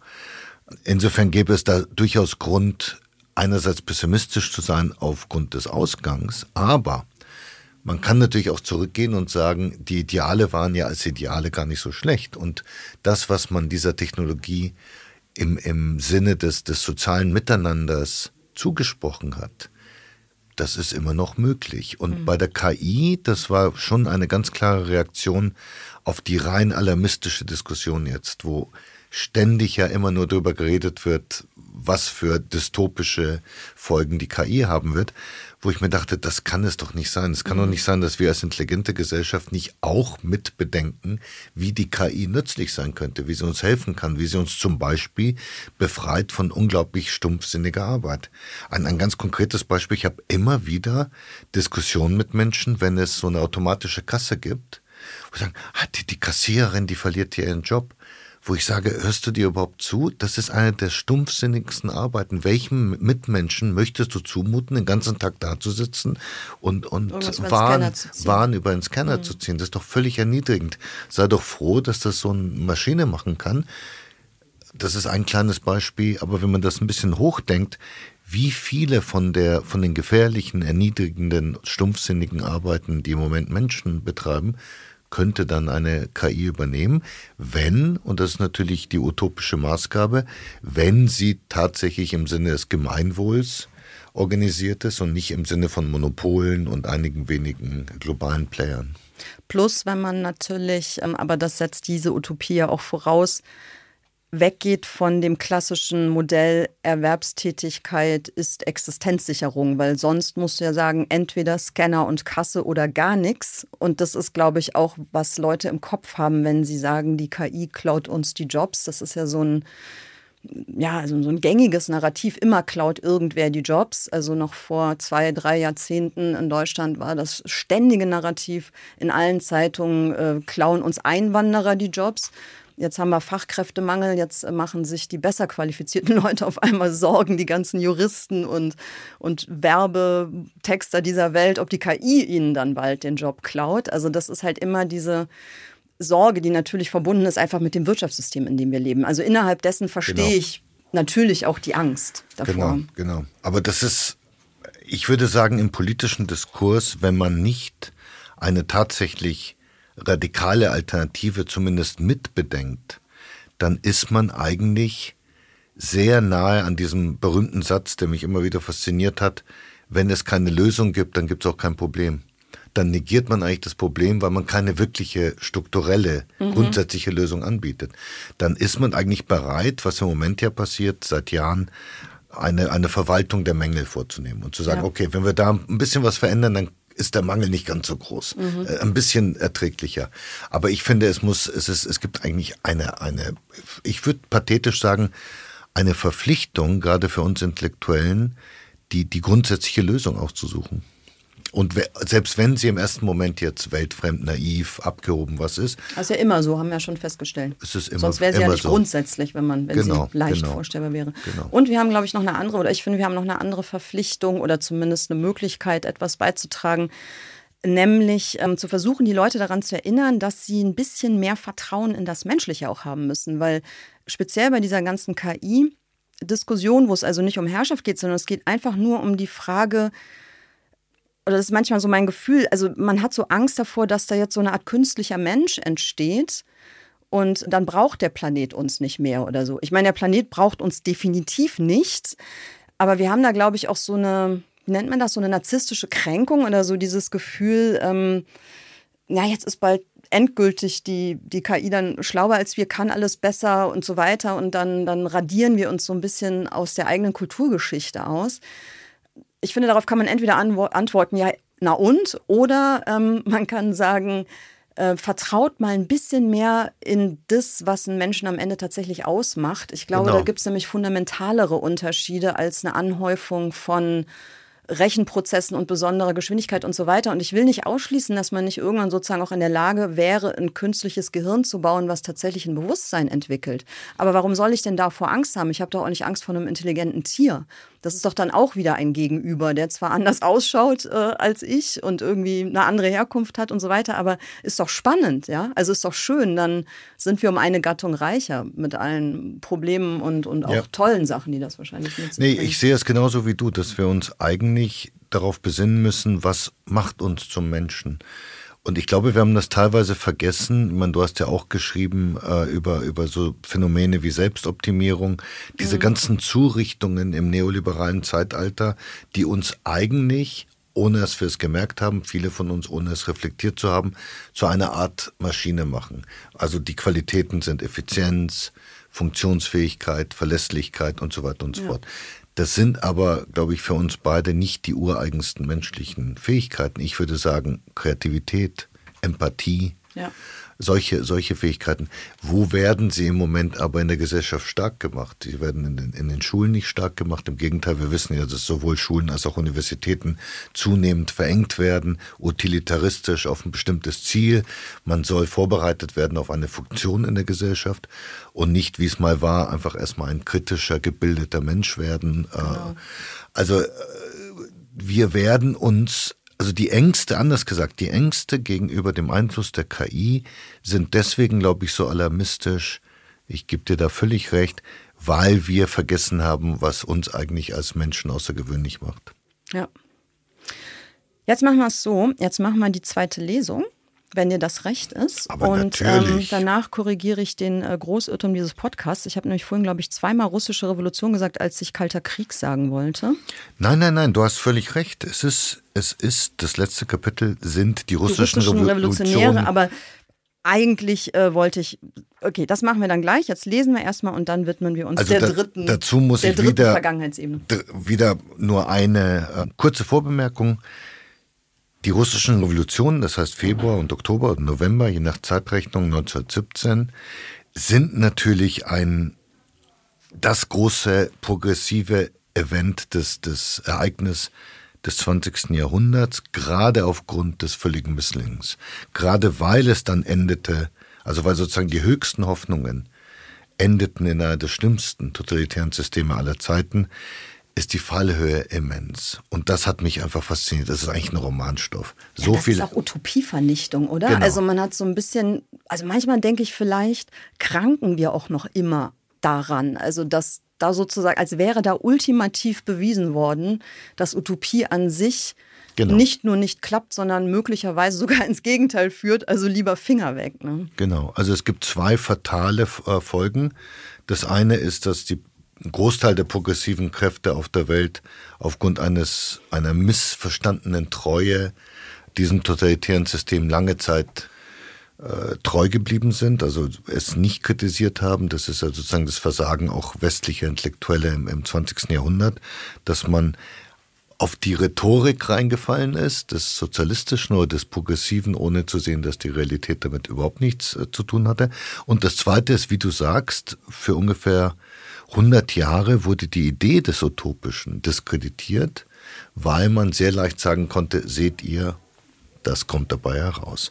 Dabei ist es, äh, und ich mag das Wort Utopievernichtung sehr, weil, das, weil man das Wort wörtlich verstehen muss.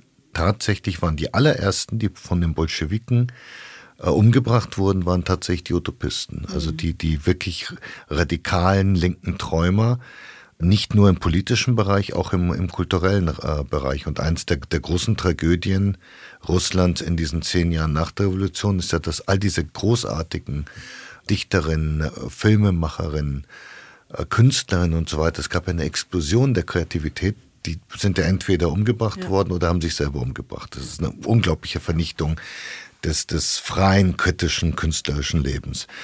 Das heißt, ich glaube naheliegend, dass die Kronauten sagen, da wollen wir was verändern. Mhm. Zumal aus heutiger Sicht, weil klar, ohne diesen Ausgang hätten wir heute keinen Putin, hätten ja. wir keine kommunistische Partei Chinas, also die Welt wäre wirklich anders. Aber ich habe zig Bücher gelesen, ich weiß es immer noch nicht. Was ist der Moment, an dem es schief geht? Was ist der historische Moment, dem, dem wir abpassen müssten als Konautin? Und weil man das nicht weiß, müssen sie es immer wieder versuchen. Das ist sozusagen ein, ein Credo und eine Art Mantra. Wir müssen es wieder versuchen. Und ich lese nur einer dieser Versuche vor. Wir müssen es wieder versuchen. Federlesen.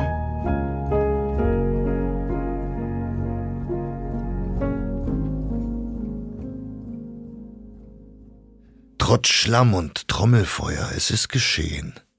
Die Soldaten haben ihre Waffen niedergelegt und ihre Feldflaschen herausgezogen und dem Feind gereicht. Das Niemandsland ist zweisprachig. Die Soldaten vergleichen Schnaps mit Wodka. Sie fragen, welchen Beruf hast du, Kamerad, im richtigen Leben?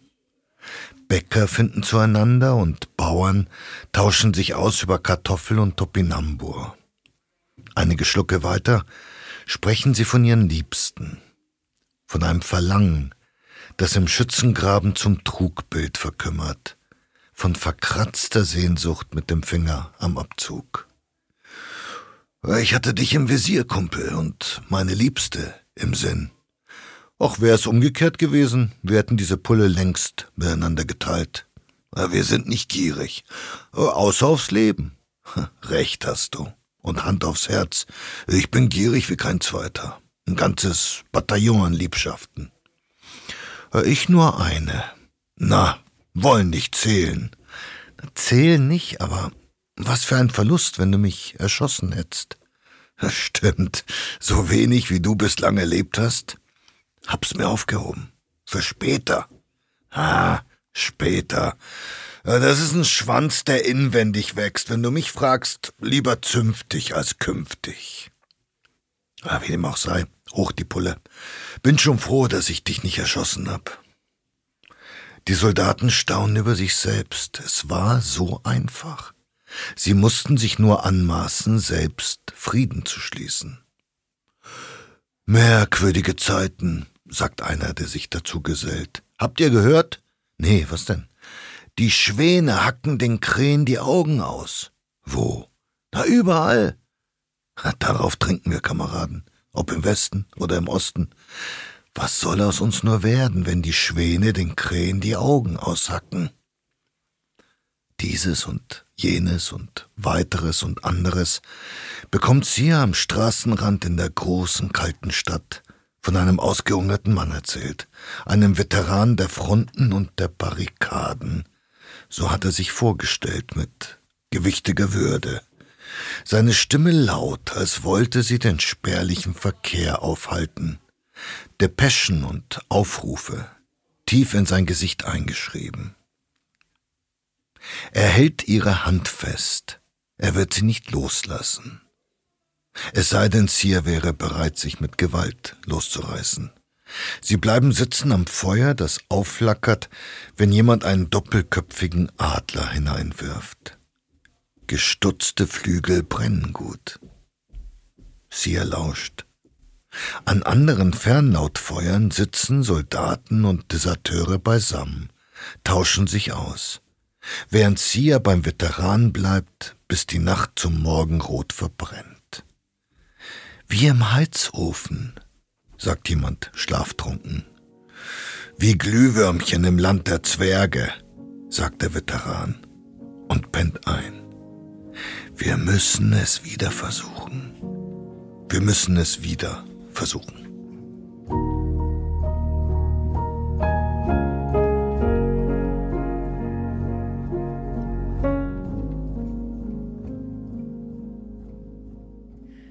Ist es das, was sie am Ende eigentlich lernt aus ihren ganzen Reisen?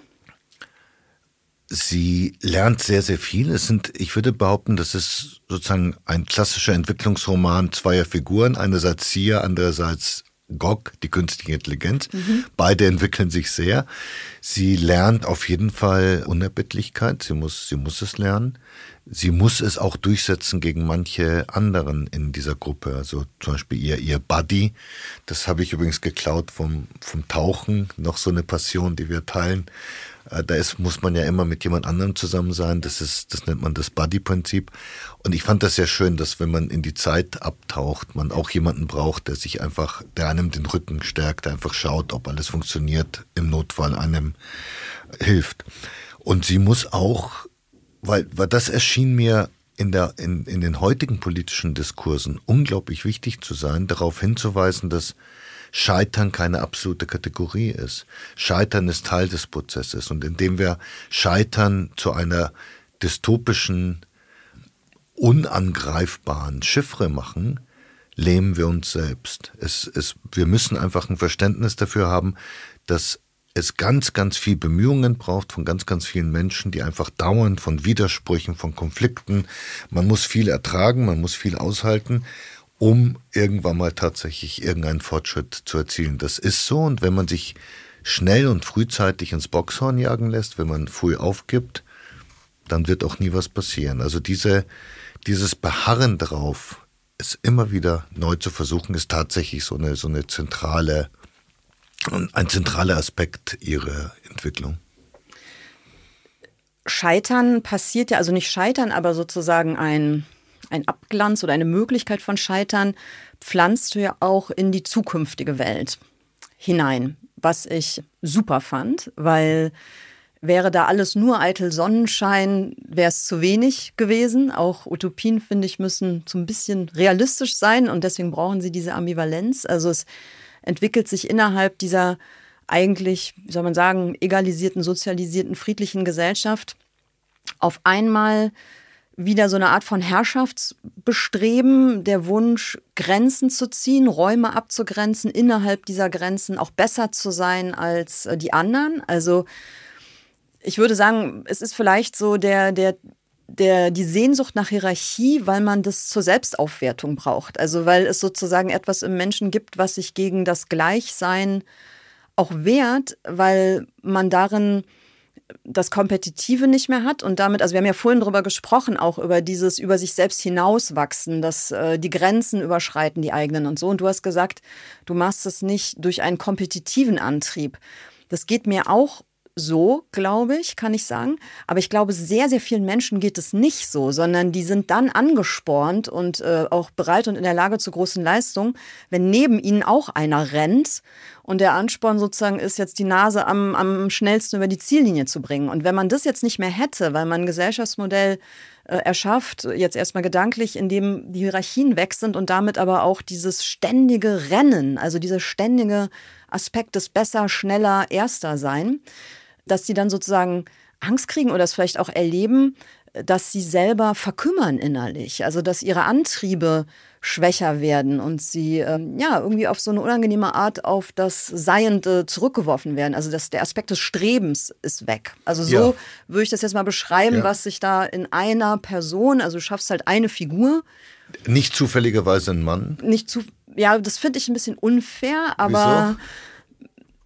Weil ich glaube, dass die Idee, dass eher Männer so unterwegs sind, doch sehr oberflächlich ist. Ach so, nee, so meinte ich das gar nicht, sondern ich meinte, er, er wird ja kontaminiert durch die Vergangenheit und dort sieht er, dass Leute wie er, also er hat außergewöhnliche Fähigkeiten, er ist quasi der, der er ist technische, Superbrain. genau, mhm. er ist der technische Mastermind der, mhm. der Raumzeitreise, dass so Leute hofiert werden, dass so mhm. Leute ein anderes Standing haben. Er möchte kein fluides Denkmal, er möchte ein er möchte ein Fest, und zwar an sich selbst, mhm, genau. Ja. Und, und in diesem Sinne ist, erkennt er sozusagen in dem Patriarchat, das er aufsucht in, in der Raumzeitreise, eine Entsprechung, eine Aufwertung, wie du sagst, eine Aufwertung seiner Person, wenn er sich vorstellt, wenn er das projiziert auf seine egalitäre Gesellschaft, in der er lebt. Und insofern ist er als Mann sozusagen unzufrieden, dass er äh, ja, Gleicher unter Gleichen da, ist. Da hast du jetzt sozusagen den Eitelkeitsaspekt sehr stark in den, also so eine Art narzisstischen Eitelkeitsaspekt in Forderung. Aber er verteidigt ja einmal sich, ich glaube, gegenüber Sia, worum es ihm geht. Und da sagt er, wenn ich das jetzt nicht äh, mir nur dazu ausgedacht habe, also ich hoffe, es steht da auch drin, ähm, da betont er, glaube ich, mehr so, dass er quasi sagt, wenn wir uns nicht miteinander messen, dann können wir, also dann fehlt uns doch auch eine Kraft. Also er mhm. wendet sich auch gegen das Gleichsein als anthropologisches Prinzip. Also natürlich ist er eitel und möchte gerne dass seine Leistung jetzt noch, also dass er einfach weiter vorne gewürdigt wird für das, was er tut. Aber ich glaube, er hat da auch einen Gedanken am Wickel, der nicht unbedingt falsch ist. Also danach wollte ich ja. das sozusagen auch mal fragen. Also ähm, ich, ich glaube, das geht dir mit Sicherheit auch so, dass, dass wir die Figuren ja immer ernst nehmen. Ja. Also ich glaube nicht, dass ich die Figur überhaupt erzählen könnte, wenn ich von vornherein wenn sagen würde. verstehen würdest, es ist einfach nur ein doofer ein Idiot. Doofer, dann, ja, dann, macht keinen Spaß. Nee, ja. dann würde ich sofort mich langweilen und würde mir eine, eine, andere Figur. Also ich, ich verstehe das schon und, und wir hatten ja gleich zu Beginn dieses, ich habe einen steifen Unterkiefer und ich bin wahrscheinlich genauso wie viele andere nicht in der Lage, äh, in, in einem richtigen Moment mich sozusagen unterzuordnen, weil ich sozusagen gewisse innere Ambitionen habe, wo ich mir vorstellen kann, dass sie in Konflikt geraten mit gewissen egalitären Vorstellungen. Allein auf einer ganz banalen Ebene, dass die Leute sagen, jetzt lass mal gut sein und das, du bist jetzt anstrengend und was willst du irgendwie auf den 8000er, weil auf dem 2000 Meter hohen Gipfel ist auch mhm. schön, genau. Ist ein schöner Spaziergang, übertreib's nicht so. Also das konnte ich schon alles nachvollziehen. Du hast recht, das steht da. Das steht natürlich auch da, lustigerweise im Zusammenhang mit den Olympischen Spielen in Sarajevo, wo er unbedingt hin will, weil er findet das ein tolles Ereignis und er zwingt seine ja, seine zu dem Zeitpunkt noch ähm, Geliebte mhm. oder Lebensgefährtin Sia da mit ihm hinzureisen. Das hat mich sehr beschäftigt, diese Frage, also schon als ich das Olympische Buch, über das wir geredet haben, geschrieben habe, ist es eigentlich denkbar in einer wirklich gerechten, egalitären Gesellschaft, dass wir Spitzenleistungen erzielen? Oder ist es so, dass wir uns von gewissen Spitzenleistungen verabschieden müssten, weil der Antrieb, diese völlige Selbstaufgabe, diese, also wenn man sich mit Spitzensportlern unterhält, das ist ja, das ist ja wirklich ein Wahnsinn. Ja. Also 10, 15, 20 Jahre lang alles dem unterordnen es ist, es ist eine, ein extremer Lebensentwurf, der, glaube ich, schon ganz stark zusammenhängt mit einer Gratifikation, die versprochen wird. Entweder Ruhm oder Geld oder beides. Mhm. Oder natürlich Anerkennung und auch sozialer Aufstieg bei, bei den Sportarten, wo, wo mehr Geld drin ist. Das heißt, wenn das wegfiele, ich, ich, das ist eine offene Frage, ja, ich habe keine ich, Antwort denke. Denke, mhm. wenn, wenn das wegfiele. Also gibt es ein antikapitalistisches Olympia sozusagen. Genau, mhm. genau. Und ich bin mir nicht sicher, weil als ich das Olympische Buch recherchiert habe, habe ich natürlich auch über die alten Griechen einiges gelesen. Da gibt es eine wunderbare Stelle beim Philosophen, ich habe vergessen wo. Es kommt der Olympionike und prahlt. Ich habe drei Goldmedaillen gewonnen. Und der Philosoph schüttelt traurig den Kopf und sagt, was für eine Ehre ist es, Schwächere zu besiegen. Und das fand ich richtig, das fand ich richtig toll. Also mhm.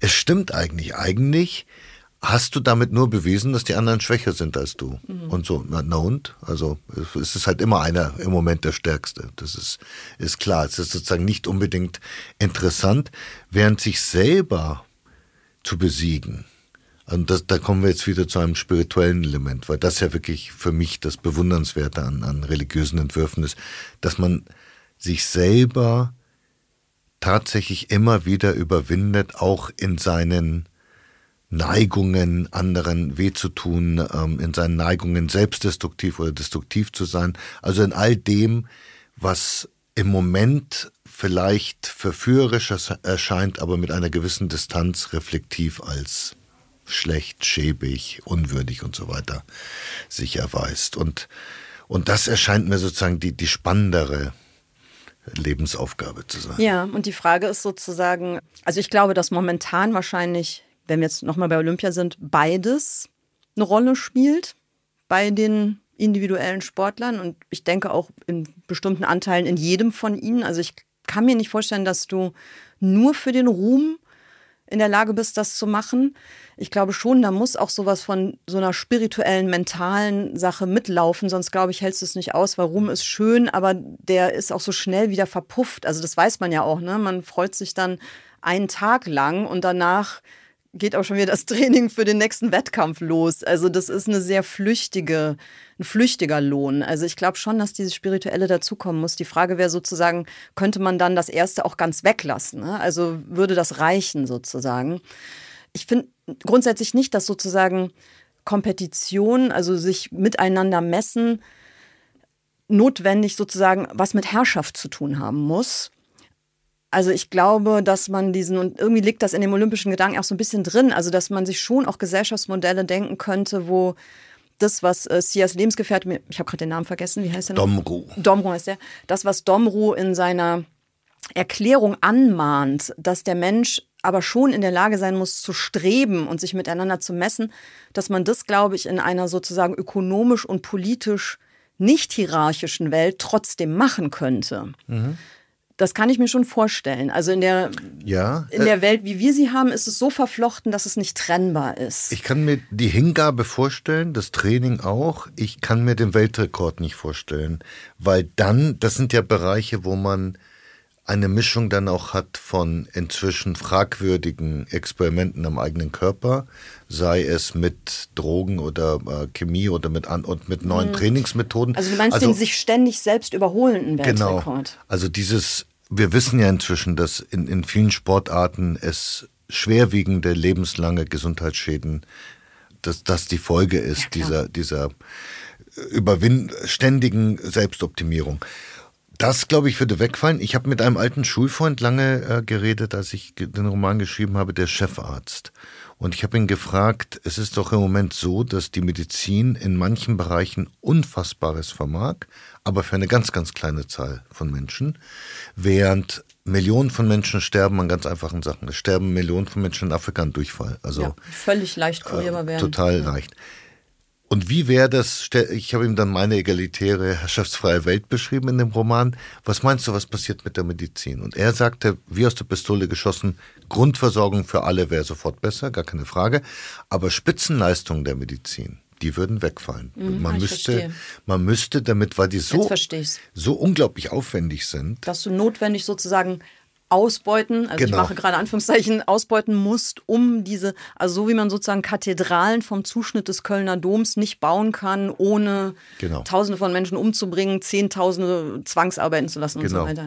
Das ja. ist ja dieses Argument, die Pyramiden, ich muss dann immer dran denken, also, äh, dass mhm. zigtausende Sklaven verendet sind und dann sagen die Leute, naja, aber genieß doch einfach mal den genieß Bau. Genieß doch mal die Aussicht. Und, und, und dann mhm. sage ich immer, ich nein, ich kann, ich kann das nicht genießen aus ja. dem einfachen Grund, weil die wären nicht gebaut worden. Mhm. Es ist völlig undenkbar, dass eine selbstorganisierte Gemeinschaft sagt, wir werden uns jetzt jahrelang abschuften, um eine Wobei Pyramide lauter zu bauen. Menschen sterben auch die ganze genau. Zeit. Genau, ja. mhm. undenkbar. Okay. Die würden dann sagen, es reicht doch völlig, wenn man so ein kleines Dreieck macht hier, ein Meter hoch, Ruhe in Frieden, was ein netter Mensch, tschüss. Das ist dein Grabmal. Ich stelle jetzt noch eine Frage und das soll dann auch sozusagen die letzte große sein. Die ist jetzt auch kompliziert und vielleicht ein bisschen auch eine Überforderung. Also nicht, nicht deiner, sondern unserer Gesprächssituation. Aber ich versuche es einfach mal. Weil mich dieses mit diesem Streben, das, das, also das packt mich persönlich so, diese Frage. Ist der Mensch eigentlich sozusagen von Natur aus ein strebendes Wesen in der Form, dass er sozusagen auch immer wieder aggressiv werden wird? Ja, also, weil das liegt ja in deinem Roman auch so stark zugrunde. Also wenn man fragt, ist eine bessere Welt möglich, muss man ja nicht nur über Organisationsprinzipien nachdenken, sondern man muss ja auch über die anthropologischen Konstanten nachdenken, weil man kann ja schön organisieren, aber wenn der Mensch immer wieder zu sich selbst zurückkehrt sozusagen, also ist er nun ein Wolf oder nicht, also machen uns sozusagen die organisatorischen Missstände zu dem, was wir im Negativen sind, oder gibt es auch etwas in uns, was das immer wieder erzeugen wird. Ganz egal, wie super toll das alles friedlich und egalitär organisiert ist. Also das sind ja so Grundfragen. Und da gibt es von Sloterdijk dieses Buch, was ich sein Bestes finde, das heißt, glaube ich, du musst dein Leben ändern. Das ist so ein Rielke-Zitat. Das klingt jetzt nach Selbstoptimierung, aber so ist es nicht gemeint, sondern du musst dein Leben ändern, ist ähm, in diesem Gedicht von Rielke und so benutzt es Sloterdijk eine Beschreibung des menschlichen Zwangs. Er nennt das Vertikalspannung, sich immer nach dem Göttlichen zu strecken, jeder Einzelne. Also dass sozusagen Selbstoptimierung nicht hervorgebracht ist durch ein kapitalistisches System, in dem wir zugerichtet werden, diese Maschinen zu sein, sondern dass das sozusagen in uns drin ist. Immer. Und ähm, gut, jetzt hat er irgendwelche Folgerungen daraus. Ich frage mich halt, ob das stimmt. Ich habe noch was Interessantes sozusagen, womit ich mich beschäftige. Das will ich mal daneben setzen. Ich habe mal ein Essay gelesen wo ganz einfach gesagt drin stand, dass die Frage, ob wir sozusagen vertikal streben oder nicht, damit zusammenhängt, ob wir monotheistisch oder polytheistisch sozialisiert sind. Also die Idee war, wenn man in einer monotheistischen Religion aufwächst, dann hast du eine lineare Vorstellung von Leben, Tod, Anfang, Ende, Hölle, Erlösung, Sünde, Vergebung. Also es gibt sozusagen immer den Anfang und das Ziel. Alles bewegt sich auf einer Linie, alles bewegt sich auf den einen Gott zu. Und dann bist du mit dieser Idee des Strebens sozusagen bis in die Knochen infiziert. Wenn du aus einer Religion kommst, die Natur, Leben und auch das Götterkarussell eher als einen Kreislauf begreift, also nicht auf einer Linie denkt, also auch kein lineares Zeitverständnis hat, sondern ein zirkuläres, dann fällt das sozusagen weg. Jetzt einfach mal so an dich hingefragt, was würdest du intuitiv sagen, wer hat recht? Also Sloterdijk, der sagt, das ist eine anthropologische Notwendigkeit oder eher die Theorie, die sagt, das hat letztlich, also Religion ist ja sozusagen die stärkste kulturelle Sozialisierung, die man sich vorstellen kann, ist immer tausende von Jahren gleich schon alt. Also liegt es eher doch darin. Also ist es was. Also wir können die Frage ja empirisch beantworten. Wenn das so wäre, wie Sloterdijk das beschreibt, müssten auch die sogenannten Naturgesellschaften, also die vorzivilisatorischen Gemeinschaften müssten ja auch davon geprägt sein. Aber was wir von ihnen wissen, ist ja, dass es dort keinerlei oder kaum Leistungsprinzip gab, sondern im Gegenteil. Wir wissen, dass sie ungefähr 20 Stunden in der Woche gearbeitet haben, weil sie das Notwendige getan haben, damit die Gemeinschaft überlebt. Und dann haben sie ganz viel sich Geschichten erzählt und, und Spiele gespielt. Äh, ich vereinfache das natürlich ein bisschen, aber es, im Wesentlichen äh, stimmt das so. Das heißt, es war eine Gesellschaft, wo es dieses vertikale Streben nicht, nicht gab. gab. Wir wissen auch, dass sie über eine lange, lange Zeit hinweg tatsächlich ohne institutionalisierte Herrschaft ausgekommen sind. Das ist eine Parallele mit den Piraten. Die haben einen Kapitän gewählt, aber immer zu einem bestimmten Anlass. Und die, der Grund war, dass wenn man auf einem Schiff ist und man ein anderes Schiff kapern will, braucht man jemanden, der sofort entscheidet. Da kann man nicht erstmal ein Palaver machen und sich überlegen, wie man die Segel setzt. Mhm, okay. Kaum war die Beutefahrt zu Ende, waren alle wieder gleich. Interessanterweise wird das in all, allen Hollywood-Filmen, in allen, anders dargestellt. All, anders mhm. dargestellt. Da ist der Kapitän sozusagen so wie der König zu Hause. Weil du eine Hauptfigur brauchst. Genau. Ja, erstmal das. Oder einen zweitens, Antagonisten. Ja. Und aus, aus dem heraus, was wir wissen über solche frühen Gesellschaften, erscheint es mir nicht sehr glaubwürdig, dass es eine anthropologische Konstante ist, sondern dann würde ich eher vermuten, dass man die Erklärungen suchen muss, entweder in den religiösen Formaten oder und, vielleicht gekoppelt, äh, Sesshaftigkeit, Zivilisation, Herrschaft, Arbeitsteilung, stehendes Heer und so weiter und so fort. Also all diese Erstarrungen, die irgendwann mal dem, dem Einzelnen eine Funktion zugewiesen haben und in dieser Funktion der Mensch die einzige Möglichkeit hatte, in irgendeiner Weise einen Aufstieg zu, äh, zu schaffen. Das beste Beispiel ist tatsächlich der Staatsdienst oder die Armee, wo die Menschen in ihren stark rubrizierten und, und hierarchisierten Positionen einen klaren Weg gesehen haben des strebehaften Aufstiegs. Also eine Treppe, ganz eine klar Treppe, vorgezeichnet. Genau, vor, mhm. klar vorgezeichnet. Es gab nichts anderes. Ja. Ergo wurden sie ja zugerichtet, ja. Diesen, diesen vertikalen Aufstieg äh, anzustreben. Und interessanterweise waren ja Imperien, die sehr erfolgreich waren, zum Beispiel Osmanisches Reich äh, zu Beginn in den ersten Jahrhunderten, waren extrem durchlässig, was das betrifft. Das heißt, es kamen wirklich Leute, die sogar ehemalige Sklaven, Leute aus ganz armen Familien, Leute sogar von, also nicht, nicht türkische Menschen, also von den Minderheiten. Es wurde ihnen erlaubt, wenn sie streberhaft, gehorsam und äh, energisch genug waren, diesen Aufstieg zu schaffen bis hin zum Visier. In dem Moment, in dem du das dann verunmöglichst, also indem du quasi Strukturen hast, in denen Privilegien dann kaum noch verloren oder aufgegeben werden können, hast du tatsächlich dann auch irgendwann mal einen Niedergang des, des Imperiums, weil das Imperium benötigt sozusagen diese, diese Verführung, die, dieser ja, ja, vertikalen Streberei. Ja.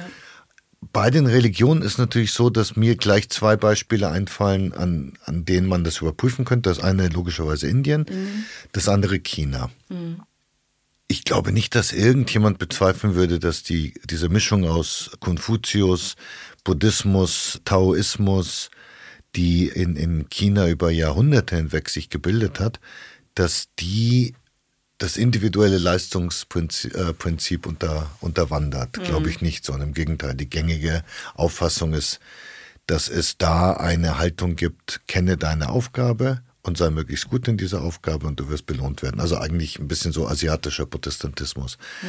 In Indien ist es tatsächlich so, dass das eine der Erklärungen ist, wieso die ganz stark ähm, hierarchisierte, nämlich in einem Kastenwesen organisierte indische Gesellschaft sich so lange gehalten hat, bis zur Kolonialzeit, ohne große Umbrüche, weil man tatsächlich sagt, aufgrund der ewigen Wiederkehr, aufgrund dieser Kreisläufe des Lebens, die ja ein Kernelement des, äh, der hinduistischen Philosophie sind, ist der Mensch gefangen in einer, ja, manche würden negativ sagen, fatalistischen Erwartung, dass ihm das Leben etwas zuteilt, dass oder die Gesellschaft ihm etwas äh, gibt, damit begnügt man sich, also sozusagen die, der, das Individuum unterwirft sich bestimmten höheren Mächten, die mit ihm machen, was sie wollen und man, man hat dagegen nicht zu opponieren. Also es gibt tatsächlich erstaunlicherweise relativ wenige Rebellionen oder Revolutionen, zum Beispiel der sogenannten Dalit, also der, der Unberührbaren, also der untersten Kaste, obwohl man annehmen müsste, ja. dass sie bis zum heutigen Tag dermaßen schlecht behandelt werden und so menschenunwürdig leben, dass sie so wie bei uns zum Beispiel die Bauernkriege und Aufstände machen. Aufstände machen, genau. Also insofern glaube ich schon, dass was daran ist, aber wie bei all solchen Erklärungen, wenn du es zu schematisch machst, dann stimmt es nicht mehr. Dann stimmt es nicht, aber ansatzweise könnte man sagen, da gibt es durchaus äh, solche Faktoren, ja. Aber die große Frage für mich ist ja ein bisschen eine andere. Ist das die entscheidende Frage? Denn ich würde vermuten, aufgrund meiner Lebenserfahrung, dass es eine Mischung ist im Menschen. Also ich habe wirklich überall auf der Welt unfassbar schöne menschliche Verhaltensweisen und, und Aufopferung gesehen, wo ich wirklich mit Tränen in den Augen sagte, wow, ist der Mensch schön, also wie sehr er für einen anderen Menschen einsteht, kämpft, äh, sich aufgibt. und genau das Gegenteil, absolut grausige Sachen. Habe ich beides gesehen. Meine Vermutung wäre, dass eine Mischung ist. Wenn, gehen wir mal davon aus, das ist so, dann wäre meine politische Überlegung, in welchem System. Bringst du mehr das eine oder das andere hervor? Nee, nee, noch, nee. noch anders. In welchem System ist das Negative möglichst, kann sich das Negative möglichst wenig entfalten? Mhm. Und da verstehe ich überhaupt nicht, wie Leute wie Hobbes zu dem Resultat kommen, wenn der Mensch dem anderen Menschen ein, Wolf ist. Dann gib ihm mal ganz viel Macht. Dann gib ihm Dann ganz viel super. Macht. Das verstehe ich einfach nicht. ja. Ich habe das schon in der Schule nicht kapiert, wo ich zum mhm. ersten Mal mit ihm Berührung hatte und seitdem kapiere ich es immer noch nicht. Ich denke mir, es ist ein riesiger Denkfehler. Ist genau, es, glaube ich, auch genau tatsächlich. Das, genau das Gegenteil. Ja. Das allerletzte, was du willst, ist, dass du dann irgend so einem bösen Menschen Macht gibst. Also das Dezentrale, Egalitäre, würde uns schützen vor den negativen Auswüchsen. Die positiven kommen eh, da, da müssen wir uns ja keine Gedanken drüber machen. Das ergibt für mich jetzt mehr Sinn als die gängigen oder viele der gängigen Polittheorien. Sehr schön. Jetzt kommt die wirklich allerletzte Frage. Das ist nur eine ganz kleine. Ich habe ein Zitat in deinem Buch gefunden, das lautet folgendermaßen. Der Mensch habe eine besondere Beziehung zum Pferd. Niemand dürfe sich dieser Beziehung in den Weg stellen. So das Zitat. Hast du dabei an mich gedacht? Ich habe daran gedacht, dass ich in diesen intensiven Tagen, als du mir das Reiten beigebracht hast, absolut verstanden habe, zum ersten Mal verstanden habe, dass man ein Pferd lieben kann. Das habe ich wirklich verstanden, weil ich auch merkte innerhalb dieser kurzen Zeit, wie mir das Pferd ans Herz wuchs. Du hast mir auch sehr überzeugend vermittelt, wie man eine nonverbale Kommunikation entwickelt, dass irgendwann mal das Pferd merkt, was man will. Das fand ich sehr faszinierend. Und dann habe ich bei Majakowski eines der schönsten Pferdegedichte gefunden, die es überhaupt gibt. Das, das ist in freier Übersetzung in dem Roman. Er beschreibt so ein alter Gaul, der ein Leben lang malträtiert wird auf einer Brücke. Es ist Winter in St. Petersburg und er, er, er stirbt gerade. Und in dem Moment des Sterbens erinnert er sich, wie es ein junges Fohlen ist. Und, und in dem Moment sagt Majakowski über das Pferd, wir sind alle Mensch.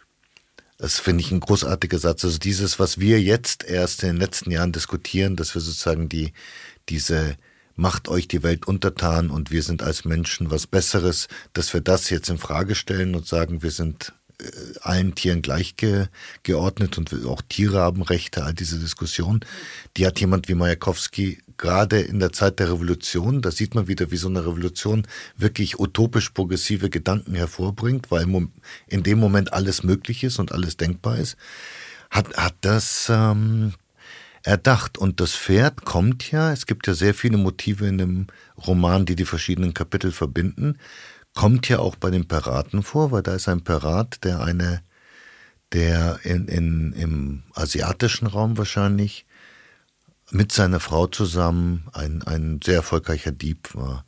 Und eines Tages hören sie in einer Karawanserei, wie ein, ein Pferd Schmerzen hat. Sie geht herunter und heilt das Pferd. Und das ist ja, ein, ich benutze ja sehr viele Aspekte oder Topoi von Mythen ähm, aus oder Erzählungen aus aller Welt. Und das gibt es ja in mehreren Fabeln auch, ja. dieses, dass man dem armen, leidenden Tier und dann wird man dafür später belohnt. Ja, nur nicht in dem Fall. Nur in, in dem Fall nicht, weil das Pferd schließt sich den beiden an und sie, sie können es nicht loswerden und eine, eine äh, Schar Berittener folgt ihnen und glaubt, sie hätten das Pferd gestohlen und sie wird dann hingerichtet. Und in, in dem Moment der Hinrichtung gibt es einen herzzerreißenden durch, durch das ganze Land schallenden Schrei und das ist der Schrei des Pferdes, der sozusagen mhm. dagegen opponiert. Also insofern ist es tatsächlich, aber das, das sind genau das, was wir zu Beginn besprochen haben. Ich könnte mir mein Leben gar nicht vorstellen ohne diese Momente, dass ich irgendwo hingehe, wirklich unwissend. Also ich kam zu dir und ich wusste überhaupt nichts über Pferde und hatte bestimmte männliche Vorurteile. Naja, Mädchen sind verknallt in ihr Pferde, ist ein bisschen deppert und so, also was man halt so hat, wenn man nichts weiß. Und dann erfährt man innerhalb kürzester Zeit, da ist etwas. Also wenn man in die Augen schaut und wenn man dann versteht, wie dann eine Beziehung und dann auf einmal ist es ein integraler Teil des eigenen Bewusstseins. Seitdem weiß ich, es gibt eine besondere Beziehung unter anderem auch zu Pferden, nicht nur zu Pferden, aber das Pferd ist natürlich zivilisatorisch ein Begleiter von enormer Bedeutung, wie wir wissen. Und, und so, und das finde ich ja das Spannende, etwas ist ja am Montag fremd und am Freitag hast du durch eine intensive Beschäftigung es zu einem Teil deiner, deiner Weltkenntnis gemacht. Das, das ist toll. Lieber Ilia, vielen Dank für das Gespräch. Ich danke dir, Große Juli. Freude gemacht. Schön, dass du hier warst. Danke. Edle Federn, der Literaturpodcast mit Juli C. Ein The Pioneer Original.